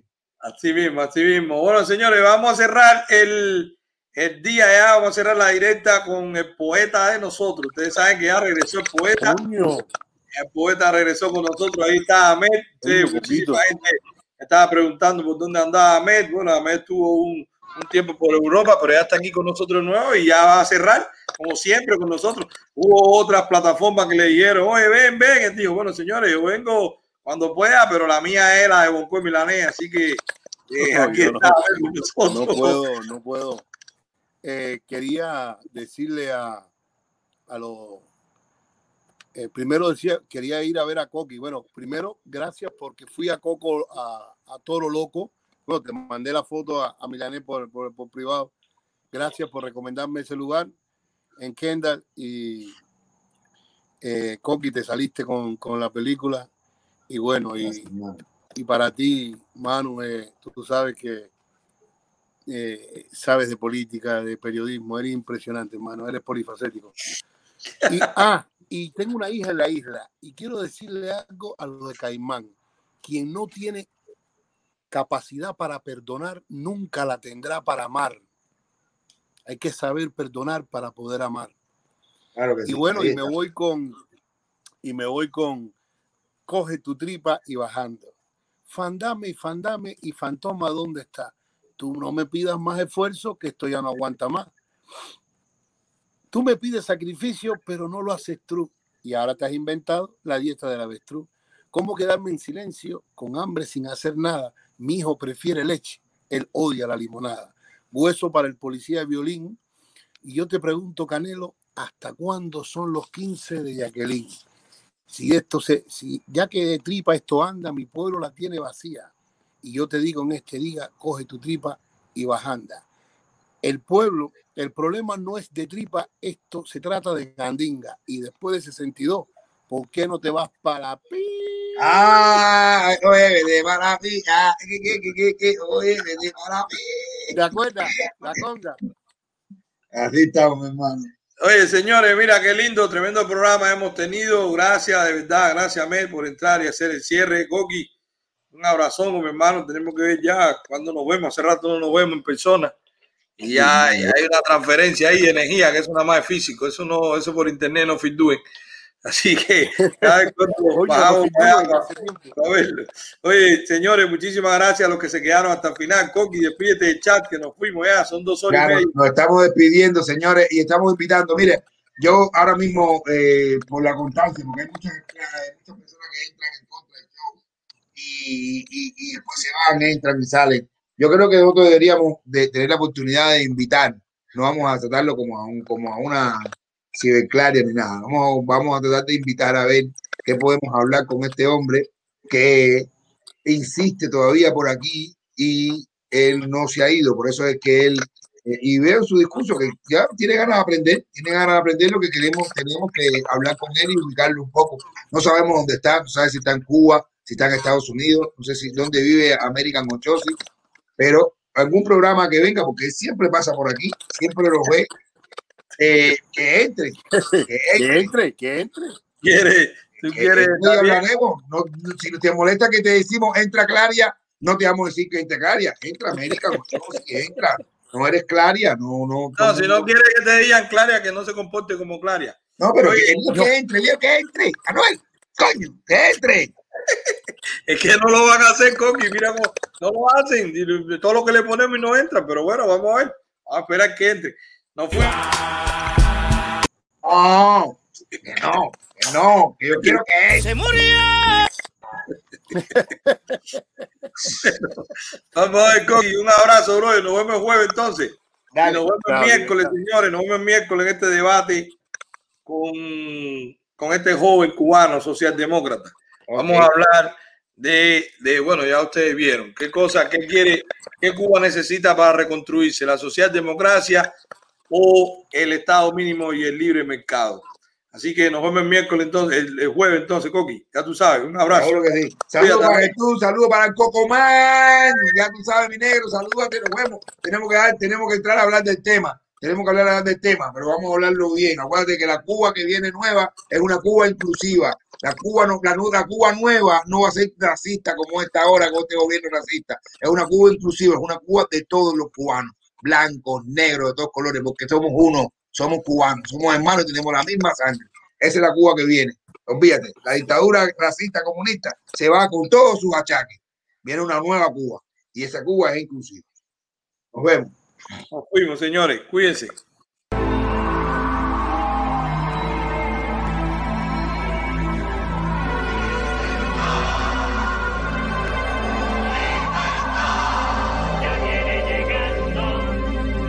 Que se lleven todo lo malo. Que se vaya, que se vaya. No aguantamos más los palos. Que se vaya ya. Porque el pueblo sufre y calla. Que se vaya, que se vaya. Que se lleven la metralla.